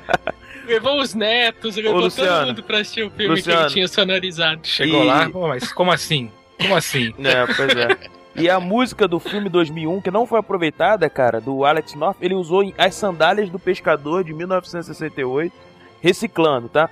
Jogando com a vida e a morte de 74 e o dragão e o feiticeiro de 81. Pra você ver que ele fez material pra caramba e não aproveitou nada no filme. Ou seja, isso é até um indicativo de como Alex North não era lá tão bom assim em Sim. relação a Stanley Kubrick, claro, né? Claro, É claro. claro que Alex North em relação a mim é espetacular, mas em relação a Kubrick era um zero à esquerda.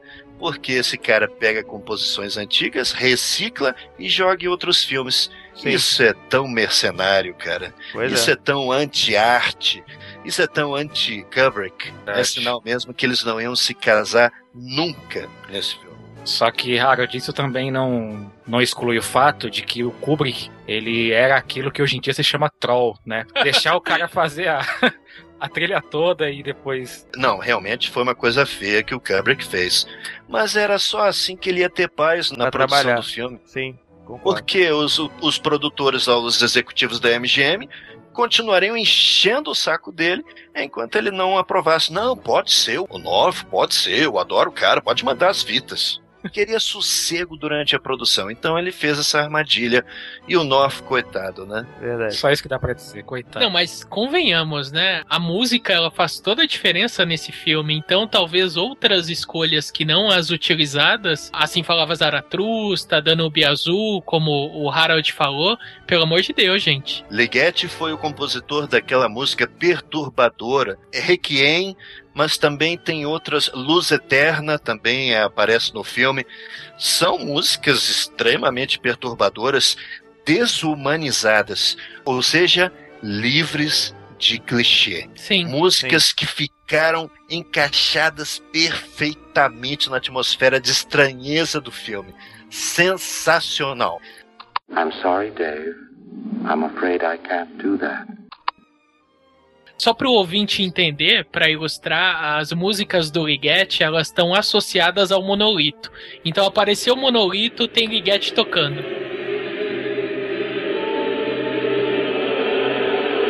São músicas anárquicas até, né? A sonoridade é, é confusa, é- você não consegue entender o que tá acontecendo sonoramente ali naquela É, foi o que cena. o Harold falou, né? Desumanizadas. né? E a questão que a gente já falou, só pra fechar, a opção que o Kubrick fez por músicas clássicas, como o Danúbio Azul, é, é tão perfeito que você não consegue associar esse filme, pensar nesse filme, sem pensar nessas músicas juntos. É Verdade. impressionante. Verdade. A dinâmica do filme é desacelerada, então as músicas elas tendem a acompanhar a dinâmica, cara. Sim, sim. Exato. O ritmo do filme, né? Ele é totalmente desacelerado. A não ser na parte do final que tem aquela viagem que tá numa velocidade ali que você parece estar embarcando naquela viagem com o cara. Que parece que ele tá acelerando, né? Mas na verdade é lento no sentido de, de demorar. Mas o, o que você vê na tela é de uma velocidade muito grande, né? Sim. Sim. O Kubrick, ele meio que anteviu questões muito técnicas relacionadas à tecnologia aeroespacial que nem existiam na prática ainda. É Isso tem que ser verdade. mencionado. Verdade. A NASA influenciou Kubrick, mas Kubrick também influenciou a NASA. Porra, Muito interessante, muito Bem, interessante. vamos começar pelo fato de que, diferente de Star Wars, não tem barulho no vácuo, né? Exato. Sim. Tem um respeito aí às questões das leis da física que tem que ser consideradas. Que coragem, né? Não é qualquer um que poderia fazer aquela cena. Inclusive o, Alexandre, o Jovem Nerd, ele falou no Nerd Office, ele advogou em função do Lucas, do George Lucas, dizendo que é muito legal, é, seria muito chato se não tivesse a trilha sonora no espaço. Mas é muito mais sério respeitar as leis da física, gente. Sim. Aí é que tá. É, eu- mas... Star Wars é hambúrguer. Exato. Nós eu falar. estamos falando aqui de mignon. Exatamente. Sim. Ó, é a primeira vez que a gente vai conseguir criar uma polêmica nos comentários de um episódio. Não, não, muito não, bom. não, Não, não, muito eu- bom. eu não Porque digo- isso que ele tá falando, isso que o Harold falou, não só é lógico, como é uma coisa óbvia até.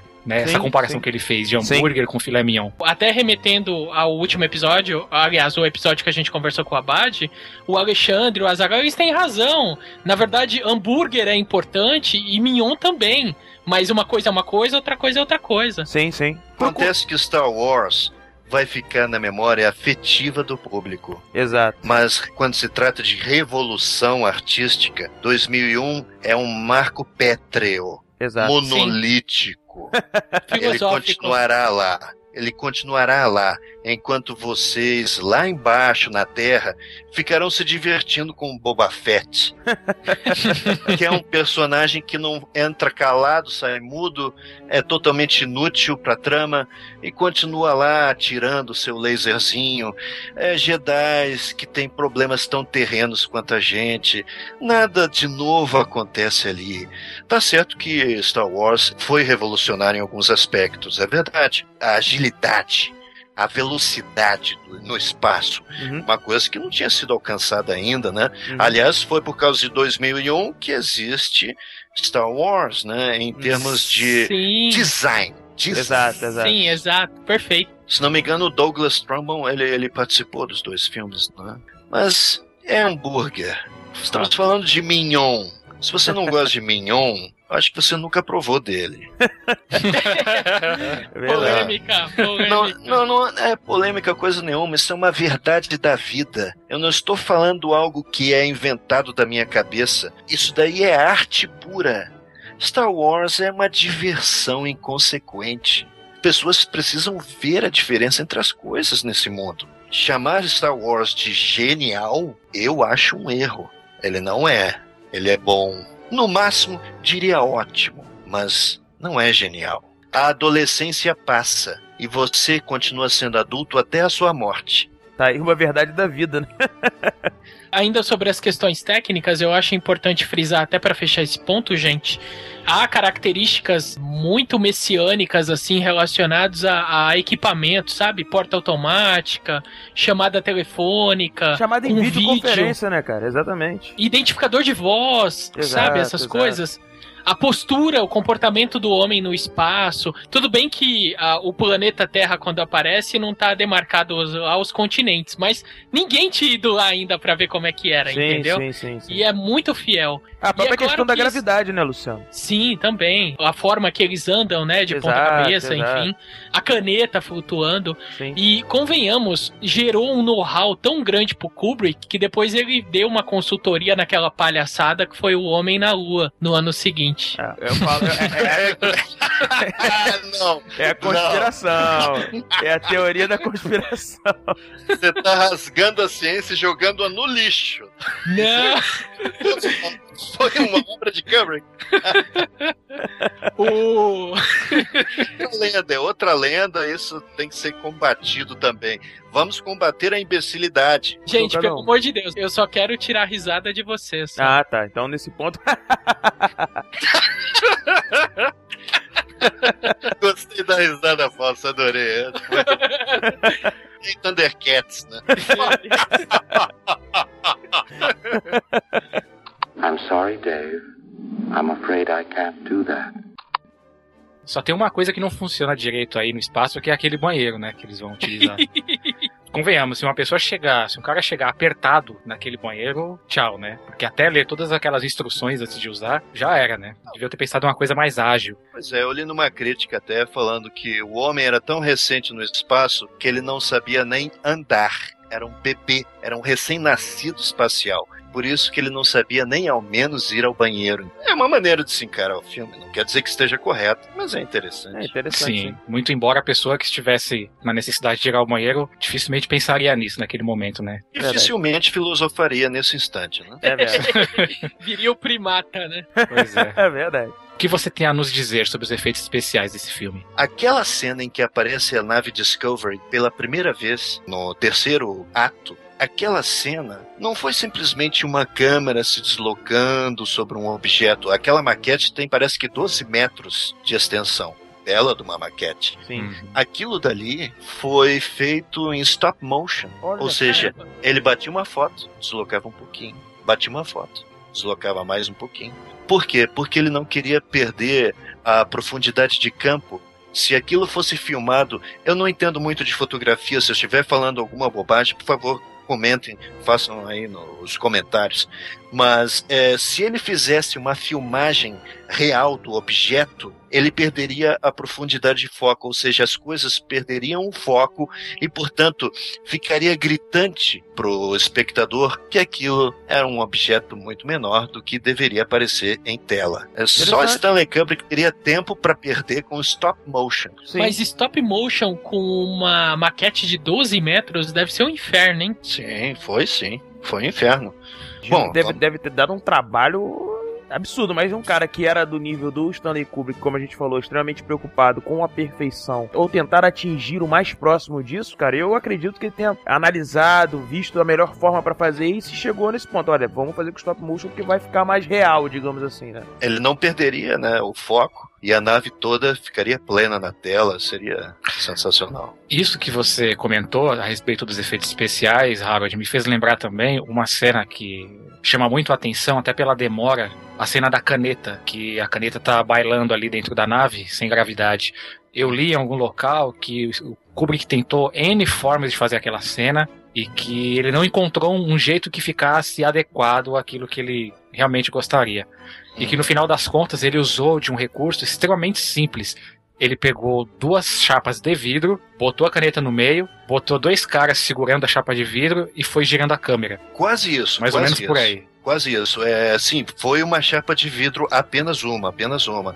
Porque não se esqueça que a aeromoça pega a caneta. Sim, Verdade. sim. Aí sim acontecia o que você falou, que os técnicos fora de enquadramento, claro, ficavam mexendo naquilo e a caneta parecia flutuar em pleno ar. Vocês podem notar isso. Ela não engloba a caneta com a mão. Ela não fecha a mão sobre a caneta toda, porque não podia, né? O vidro Verdade. estava ali. Verdade. Ela pega assim um formato de pinça e aí arranca do vidro a caneta. Que Caramba. coisa tão simples e a gente fica tão embasbacado vendo aquilo, né? Aquela cena em que ela tá levando a refeição e que ela gira lá 360 graus praticamente, Uhum. você percebe que a câmera é a câmera que gira porque o invólucro no primeiro plano da cena, ele tá fixo, o que tá girando é o fundo. Uhum. Uhum. Tem muita jogada de câmera, câmera girando, dando a impressão de que é a própria o ambiente ali da nave, da estação que tá rotacionando. Isso é muito bacana. É sensacional, cara. Eu acho que acontecem umas três vezes do filme isso, na nave que transporta Harold Floyd e duas vezes dentro da Discovery. Uhum. E são situações distintas, né? De fato, o carrossel ali, da gravidade artificial dentro da Discovery é sensacional. Algo espetacular que ninguém tinha visto ainda no cinema. Aquilo é inédito, até metafórico. Até comparam aquilo com uma roda de, de hamster. É uma complexidade estrutural, aquele gigante, é um cenário que roda. Imagina se hoje em dia alguém faz isso, um cenário que roda inteiro, Sem computação gráfica, Android. sem computação gráfica. Todas as telas, todos os monitores são, na verdade, por trás existiam projetores que jogavam né, a imagem naquelas pequenas telas. Imagina o trabalho que isso dava, imagina o inferno sonoro que era do lado de fora daquela estrutura eh, carrossel. Era um inferno, mas muito bem feito, e até hoje é. Impressionante mesmo. Pois é, gente. É ou não é arte? Isso é ou não é arte? Esse cuidado, esse primor com a parte técnica, né? É como a de gente fato é coisa falou de lá- artista. É como a gente falou lá no Blade Runner, né, Michael? Que muita gente não acredita que o filme foi feito artesanalmente, né? Muita gente Pois É, não o mesmo caso. Exato. Muita gente não lembra que o cinema, até algum tempo atrás, não faz muito tempo, era todo feito artesanal. Você queria fazer efeito especial, você tinha que fazer na mão, não tinha computador pra ficar te ajudando pra cima e pra baixo. Ou até tinha, mas era tão caro que as pessoas não, não tinham como bancar isso. Tinha que ser feito manualmente. Essa alegoria que o Android deu de Mignon e a conversa inicial quando a gente falou que há uma gratuidade hoje de adjetivos, talvez fosse exagerada no caso de 2001 se fosse só um filme com grandes questões filosóficas ou se fosse apenas um filme com grandes sacadas de efeitos especiais, estéticos, enfim. Mas é a mesma coisa, é as duas coisas, aliás, juntas. Então, o adjetivo interessantíssimo ou muito positivo, ele nesse caso não é gratuito. É mais do que merecido, Pô. eu diria. Ele conseguiu uma coisa que nenhum outro filme de sci-fi conseguiu. Ele transcendeu o seu próprio gênero. Ele não é só um genial filme de ficção científica. ele é um genial filme. Ponto. Exato. Ótimo. É verdade. Perfeito, Harold. Bem definido. I'm sorry, Dave. I'm afraid I can't do that. Harold, vou novamente abusar da sua presença aqui e pedir que você fale pra gente sobre essa cena final. Vocês imaginem, imaginem só o trabalho que Dave Bowman teve. Ele matou o HAL 9000, fez uma lobotomia no cérebro de HAL 9000. E HAL 9000 nesse momento foi a coisa mais humana que ele fez em toda a sua existência. Ele pediu por misericórdia, coisa que não obteve do ser humano. Dave. Stop. Stop, Dave. I'm afraid. Pois bem, imaginem só um astronauta sozinho tendo que capitanear aquela nave. Deve ter sido um inferno, né? Ele chega a Júpiter e lá, como ele não tem mais nada o que fazer, a desgraça já foi feita, ele decide se colocar de novo na missão e decide sim investigar o monolito. O monolito está lá orbitando Júpiter e suas luas e tal. Acontece que o monolito também o aguardava. Aguardava um representante humano. Aguardava uma amostra de toda aquela evolução que ocorreu desde o início do filme, há 4 milhões de anos. O monolito recebeu Dave Bowman de braços abertos. Aquela era, para ele, a cobaia definitiva. Era o resultado de milhões de anos de uma fagulha. Uma fagulha que tinha começado lá atrás e que estava ali encarnada em Dave Bowman. Ele abre os braços para ele, que nem Cristo na cruz. Vamos então colocar essa alegoria que aparece no filme. E pronto, ele é sugado para uma outra realidade. E imagens lisérgicas aparecem, ele é transportado pelo espaço, ele deixa o sistema solar de lado, tudo que ele conhecia não mais existe. Aliás, é até interessante mostrar o Dave Bowman nesse momento, ele entra em pânico. Ele fica é, em estado de choque quando acontece o que aconteceu. É arrancado de lá, de sua existência terrena, de suas coisas triviais do dia a dia e é levado para um outro lugar. E claro que no caminho ele é transportado há até a ideia de que talvez ele fosse uma espécie de sêmen. As pessoas também podem interpretar dessa maneira. Ele era um Caramba! sêmen para uma nova vida. Eu vi dessa forma, cara. Tem uma parte na viagem dele que se parece muito com o sêmen. Cápsula é o sêmen entrando num vértice vertical, meu. Numa fenda vertical, meu Deus. Os ginecologistas piraram nessa hora. Não, eu também. É uma viagem fantástica, a música te ajuda imensamente. Você até enxerga alguns UFOs durante a viagem, que são aqueles tetraedros, né? Que ficam flutuando sobre o horizonte. Aí ele chega num planeta, é reconhecidamente um planeta, porque afinal tem vales, planícies e por aí vai, oceanos também. Só que com cores absurdas, né? Cores lisérgicas, como a gente já falou. Que planeta é esse? Isso considerando uma leitura é, de primeiro nível, né? Eu não vou me aprofundar nisso porque, como eu falei, eu sou ateu. Eu gosto da leitura primordial do filme. Ele chega num planeta que possivelmente é o planeta natal dos alienígenas. O monolito transporta até lá para que ele se encontre com os alienígenas. Mas ele não, não há encontro direto com os alienígenas. Dentro em pouco, ele se vê dentro de um quarto de hotel. Estranho, bizarro, mas bizarramente humano. Ele é familiar, É uma- né? Sim, claro. Ali dá para entender perfeitamente que o monolito leu a mente de Dave Bowman e extraiu de lá memórias do que seria mais confortável para ele. No caso, foi a ideia, a imagem de um quarto de hotel. Mas não se trata de um quarto, obviamente. É uma gaiola, como a gente já havia mencionado. Ele está ali para passar por uma nova transformação. Ele é um homem e vai se transformar num além-homem. Ou num super-homem, como o Luciano acho que citou no começo do cast, né? ele envelhece, começa a envelhecer naquele quarto. Graças ao monolito, a gente não vê nenhum alienígena. Isso até foi discutido durante a produção, após a pré-produção do filme, se eles mostrariam algum alienígena ou não. Até filosofaram bastante sobre o assunto, sobre a forma que esse alienígena deveria ter, mas acabaram decidindo por não mostrar nenhum. Eles estão vivos? Eles estão mortos? Eles evoluíram para algo mais incompreensível ainda? Não sei. O filme não se interessa em responder isso, só interessa que a experiência, a máquina, ainda operava e, portanto, sim, ele estava ali naquele local. Ainda bem que não surgiu nenhum alienígena, porque se surgisse, a leitura do filme ficaria soldada à leitura que eu estou fazendo agora, nesse momento. Uma leitura de ciência ficcional. Se ele aparecesse, seria destrutivo para o filme. Uhum. Ainda bem que não aparece. Ele se vê mais velho, cada vez mais velho. É claro que aí existe uma coisa de metáfora. Ali não é mais a realidade. Ele está sendo transformado. Ele está deixando de ser um ser humano. A noção de tempo não interessa.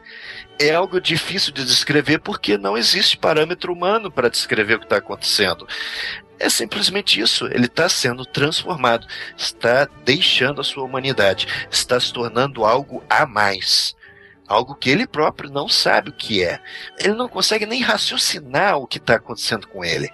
Ou o contrário, ele está ganhando uma racionalidade, uma mega racionalidade que nós, como espectadores, não vamos entender mesmo, né? Não adianta nada filosofar sobre isso. Está além da nossa compreensão mesmo. né? É óbvio, claro. É todo o charme do filme, né? É todo o mistério do filme.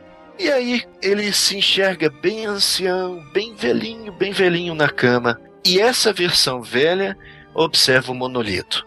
E quando a câmera volta à cama, ele já não é mais um velho, é um embrião, é um feto. Mas esse feto é material? Ele voltou a ser um neném? Não. Ele virou uma ideia. Uma ideia que existe por si própria. Não precisa de carne. Ele está além da carne agora. É uma ideia viva. E como ideia, ele pode fazer muita coisa. Agora, essa ideia decide retornar à Terra. Também pelo hiperespaço, que já foi visto, não precisa ser revisto. Ele retorna à Terra. Por quê? Não sei.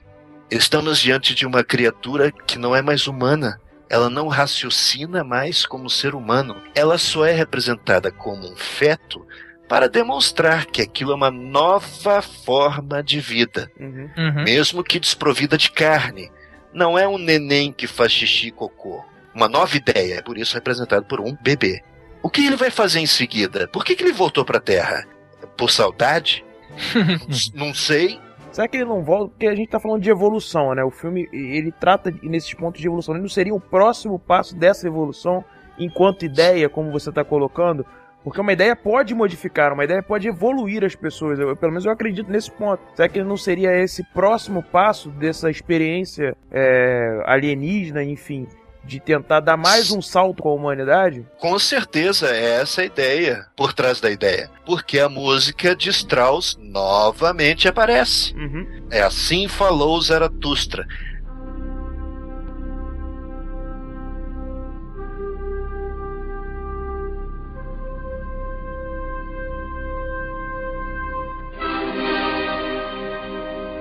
Novamente é pontuado de maneira inequívoca de que ali se trata do próximo passo evolutivo. A música está ali e ela te ajuda bastante a compreender isso. Com certeza, a resposta é sim, é o próximo passo. E aí eu posso trazer uma questão religiosa, eu sei que vocês são ateus, mas enfim. Assim como, como o Filho de Deus veio à Terra, né? O Filho das Estrelas também está vindo à Terra, né? Messiânico? Hum, não sei, hein? Olha, eu entendi muito dessa forma. E quando eu vi o Harold falando agora, eu fiz muito associação com isso. Eu acho que a forma de vir como um bebê, como uma criança, como um filho, eu o filho consigo... de Deus. Exato, eu consigo fazer muito essa associação, Luciano. Pode ser que esteja errado. Mas é é a opinião que eu consigo entender vendo o filme. E eu acho que, cara, não é nada ilógico. Faria o, o salto da evolução. Porque quando Jesus veio à Terra, de alguma forma ele nos evoluiu também. E pelo menos eu entendo dessa forma. Claro, claro, claro. Antes de Jesus, o que se tinha era amar a Deus sobre todas as coisas, é, respeitar pai e mãe, não cobiçar a mulher do próximo. Mas essa é uma constituição bem pobre, bem miserável. Claro que os judeus não vão concordar comigo nesse ponto. Mas aí chega Cristo e fala a coisa que é mais importante para a sociedade, seja ela ocidental, oriental, ateia ou religiosa. Ame o próximo. Exato. O próximo. Isso é tão importante para que a gente sobreviva como sociedade, né? E de repente ele está trazendo essa mensagem de novo, de uma forma revisitada, ou como o Bruno falou, ele vai dar início à evolução de toda a raça humana, né? Ele é apenas o protótipo de algo novo. É o filho de Deus, né? Como você falou. Sim, Harold, e impressionante que você falou, porque no filme o amor ao próximo ele não acontece, na verdade, né, Luciano?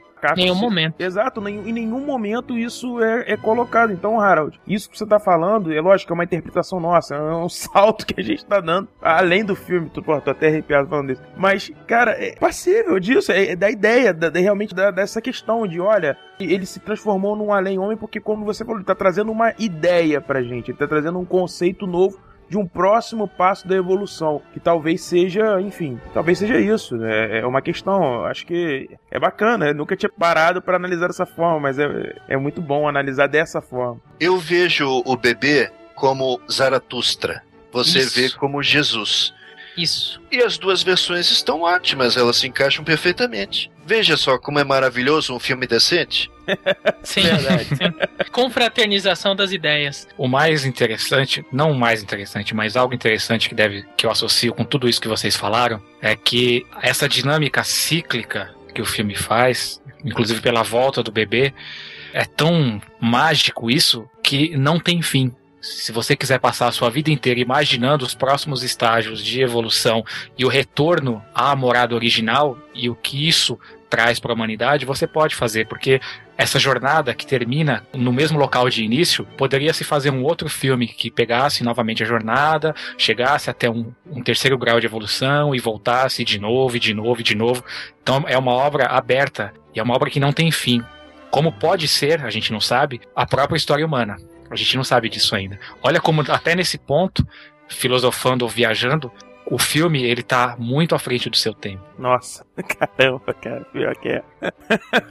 É, sim. Por isso que não foi compreendido na época, né? É, porque ele tava tão à frente do seu tempo, né, Harold? Que as pessoas não conseguiram entender, é, ter a compreensão real do que aquele filme tava querendo passar enquanto obra, né, cinematográfica. Eu acho que o Harold falou uma coisa impressionante. É tão bom você ter um filme que te dá possibilidades, que te deixa aberto a essa análise. E, porra, ainda, cara, esse podcast, que bom que a gente tá gravando isso. Que você que tá Sim. escutando, você tá tendo a oportunidade. Acho que poucas vezes você vai ter essa oportunidade de pensar um pouco em você mesmo, enquanto humano, na sua evolução, na evolução dos seus ancestrais, enfim, de tudo que você vive. Porque esse filme nada mais é, eu acho que do que isso também, né, Luciano? A gente se entender enquanto homens, né? Diria que há, inclusive, o congraçamento religioso aí, ou das ideias, abstraindo. Quando Harold fala do bebê estrela, tá relacionado ao além-homem do Assim Falava Zaratustra, eu concordo, tô contigo.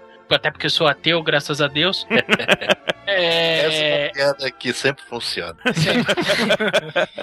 Mas dentro da gaiola há referências tanto ao judaísmo quanto ao cristianismo. Isso é fato. Então, o congraçamento das religiões, ele se manifesta literalmente no filme, não é nem de forma figurada. Dois exemplos práticos. Quando quebra lá o copo, a taça, isso está relacionado à liturgia judaica, que é muito associada com o casamento, mas pode ter também um significado de avanço para um novo nível de consciência de quando o Dave aponta o dedo pro monolito, quando ele tá quase mudando a forma dele, física, para uma forma mais etérea, ele é a representação do quadro do Michelangelo, a criatura e o criador. É uma iconografia muito cristã.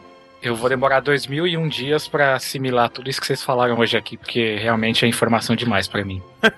Não, não é não, cara. Não é não. Que isso. O papo rendeu, chegou a um ponto que é incrível, né? Isso é só um, um grão num- numa, praia entre tantas interpretações possíveis pra esse filme. Realmente. Já respondendo aí ouvintes, esse filme nunca, a análise desse filme nunca se encerrará, sempre faltará elementos. Claro. Claro, essa discussão de hoje não completa o filme. Nunca pense isso de uma crítica. Você tem a liberdade de atingir a sua própria interpretação do filme, desde que você não seja um idiota, né? desde que você tenha um mínimo de cultura. Você pode sim fazer a sua própria interpretação desse filme, que pode diferir completamente da nossa. Verdade. Será tão legítima quanto a nossa. I'm sorry, Dave. I'm afraid I can't do that. Bom, estamos chegando ao fim desse Cinecast Coach fantástico, né? A discussão soberba que nós tivemos aqui com o nosso convidado de hoje. Gostaria agora das considerações finais, a começar por você, Bruno Costa. Genial. É minha consideração final. Queria agradecer ao Harold, a gente já gravou muitos casts aqui, quer dizer, muitos, né? Em comparação a, a outros podcasters, até poucos, mas eu nunca fiquei tão emocionado quanto no dia de hoje, falando de 2001, cara, é, me arrepiei diversas vezes porque é impressionante, é, é, algo que, que mexe com você enquanto humano, você faz você refletir em outras coisas, enfim, a análise desse filme é tão extensa, ela é tão complexa, ela é tão viva, pulsante, eu acho que a gente fez aqui é uma, como você falou, um pequeno grão para acender a sua fagulha, para você que está ouvindo poder evoluir de alguma forma. Impossível não começar qualquer tipo de consideração sem agradecer franca e emocionadamente ao Harold pela simpatia, pela acessibilidade. Inclusive, ouvindo outros podcasts com a participação do Android, é muito curioso você ver numa mesma pessoa tanta ponderação e tanta paixão ponderação nos comentários, muito sóbrio sempre, e ao mesmo tempo, especificamente nesse episódio, um, um, discurso apaixonado por um filme que declaradamente é o filme favorito. E todos os adjetivos que você usar, Harold, eles nunca serão excessivos para falar de um filme tão bacana quanto esse. As portas do Cinecast estão abertas, é só uma questão de voltar, sempre será bem recebido. E a respeito do filme, galera, acho sinceramente que a função desse filme, ele não é criar nenhum tipo de resposta ou nenhum tipo de entendimento da história. O grande objetivo de 2001 é criar uma reflexão pessoal dos temas eu acho que principalmente do nosso papel. Sabem aquelas perguntas metafísicas de onde viemos, para onde vamos? Eu acho que é bem por aí. E o Kubrick não vai responder, nem nós aproveitando o seu gancho e falando das minhas considerações, eu sei que é repetitivo, Harold, mas eu também tenho que fazer o meu agradecimento, sua presença aqui. Rica, como a gente sabia que seria. Assino embaixo as coisas que o Luciano falou a seu respeito. E eu já ouvia você, e depois de hoje eu estou muito melhor impressionado. Muito, muito rica e bacana a sua participação. E eu também estou, o Luciano já disse aí, emocionado por aquilo que a gente conseguiu discutir hoje com esse filme.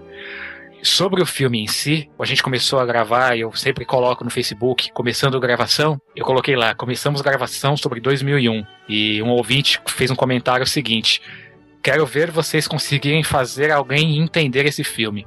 Para esse ouvinte, eu digo que não, nós não conseguimos fazer alguém entender esse filme. Porque esse filme não foi feito para um terceiro fazer você entender. O entendimento é seu e só seu. As suas reflexões sobre esse filme desde que você não seja idiota, como o Harold já falou agora há pouco, elas são válidas, tão válidas quanto a nossa. Essas são as minhas considerações e agora nosso convidado.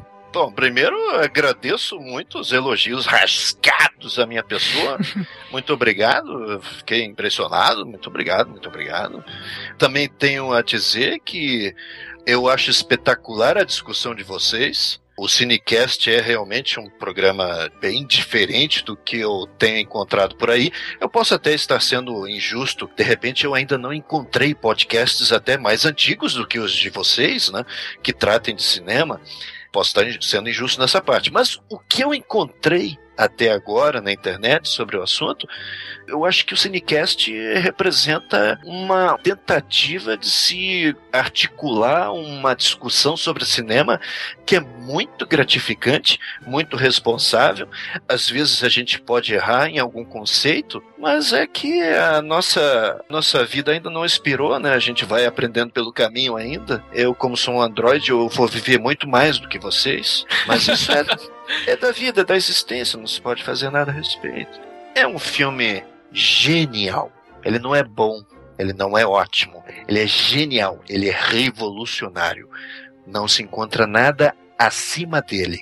No máximo, encontra-se ao lado dele. É um filme que dá orgulho em ser um ser humano. É, na falta de melhores palavras, eu vou terminar com uma vogal. E...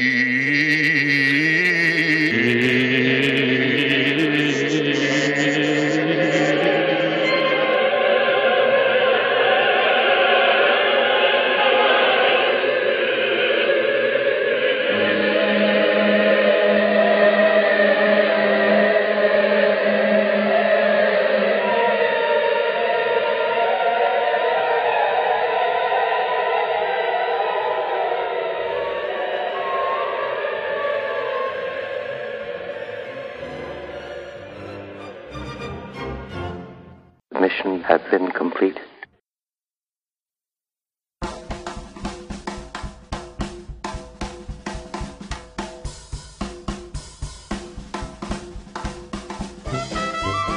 Putz, perfeito. Porra, na edição, cara, já tá claro, né? Qual é o som que vai seguir a voz do Harold. Pô, a gente podia fazer isso em coro mesmo, cara. Ia ser bem legal. Ô, eu topo. Então vamos lá. Vamos lá então.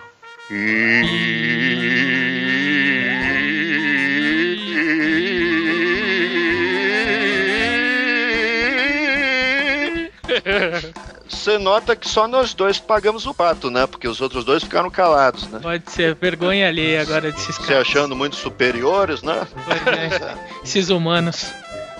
Pô, o microfone deu pau na hora que eu fiz o i. Tá, Ah, tá tá, certo. bom. Tá. Juro, juro, juro, fim mesmo. Uhum. Pô, então a gente canta de novo. Vamos de novo, vamos de novo, vamos de novo então, vamos de novo. Aí, Luciano. Ô, Michael, dá pra gente saber pela sua foto se você tá fazendo I ou não, cara. Pois é, Tá mas bom. tem que fazer também. Minha foto tá brilhando aí, ó. você consegue me ouvir? Sim. Claro. Vamos lá, Harold, puxa aí. Puxa aí, Harold.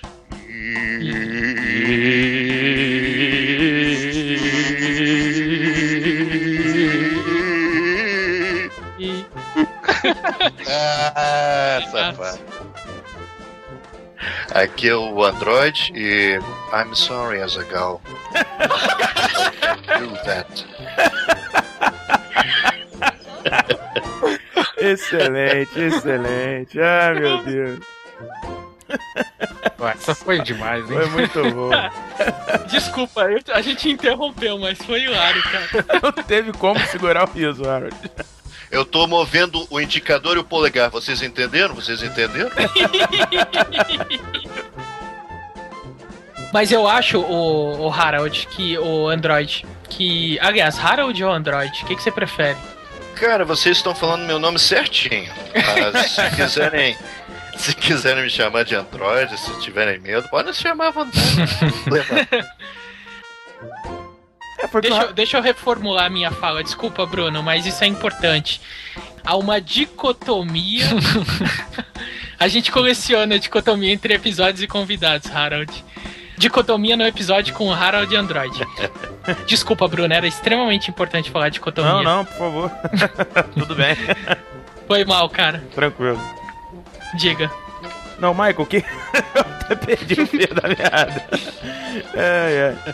Por favor, Michael. Oi, não, diga, pode falar. Não, então, eu quero que você puxe de novo, porque eu perdi o fio da meada. Que o Luciano falou, eu perdi. Ô, Ah, cara, sim. dicotomia era importante, você sabe disso. Eu sei, eu sei. A Erika Peçanha é dubladora? Ela não é dubladora, minha Todo mundo pergunta isso. Caralho, isso vai pros Porra, extras. Cara, ela é- tem uma voz tão parecida. Eu não vou saber agora nomear que atrizes. Lembrava, tinha até o nome Leal, dessa. Marisa Leal, isso. Marisa Leal. É. Todo mundo Muito fala parecido. que a voz dela é parecida com a da Marisa Leal. Uma boa É. voz. Parabéns pra ela, pros pais dela. É, verdade. Foi a primeira pergunta que eu fiz quando ela começou a gravar. Você lembra, Luciano? Sim. o ruim é quando ela briga comigo, né? Mas tirando isso, tá tudo certo.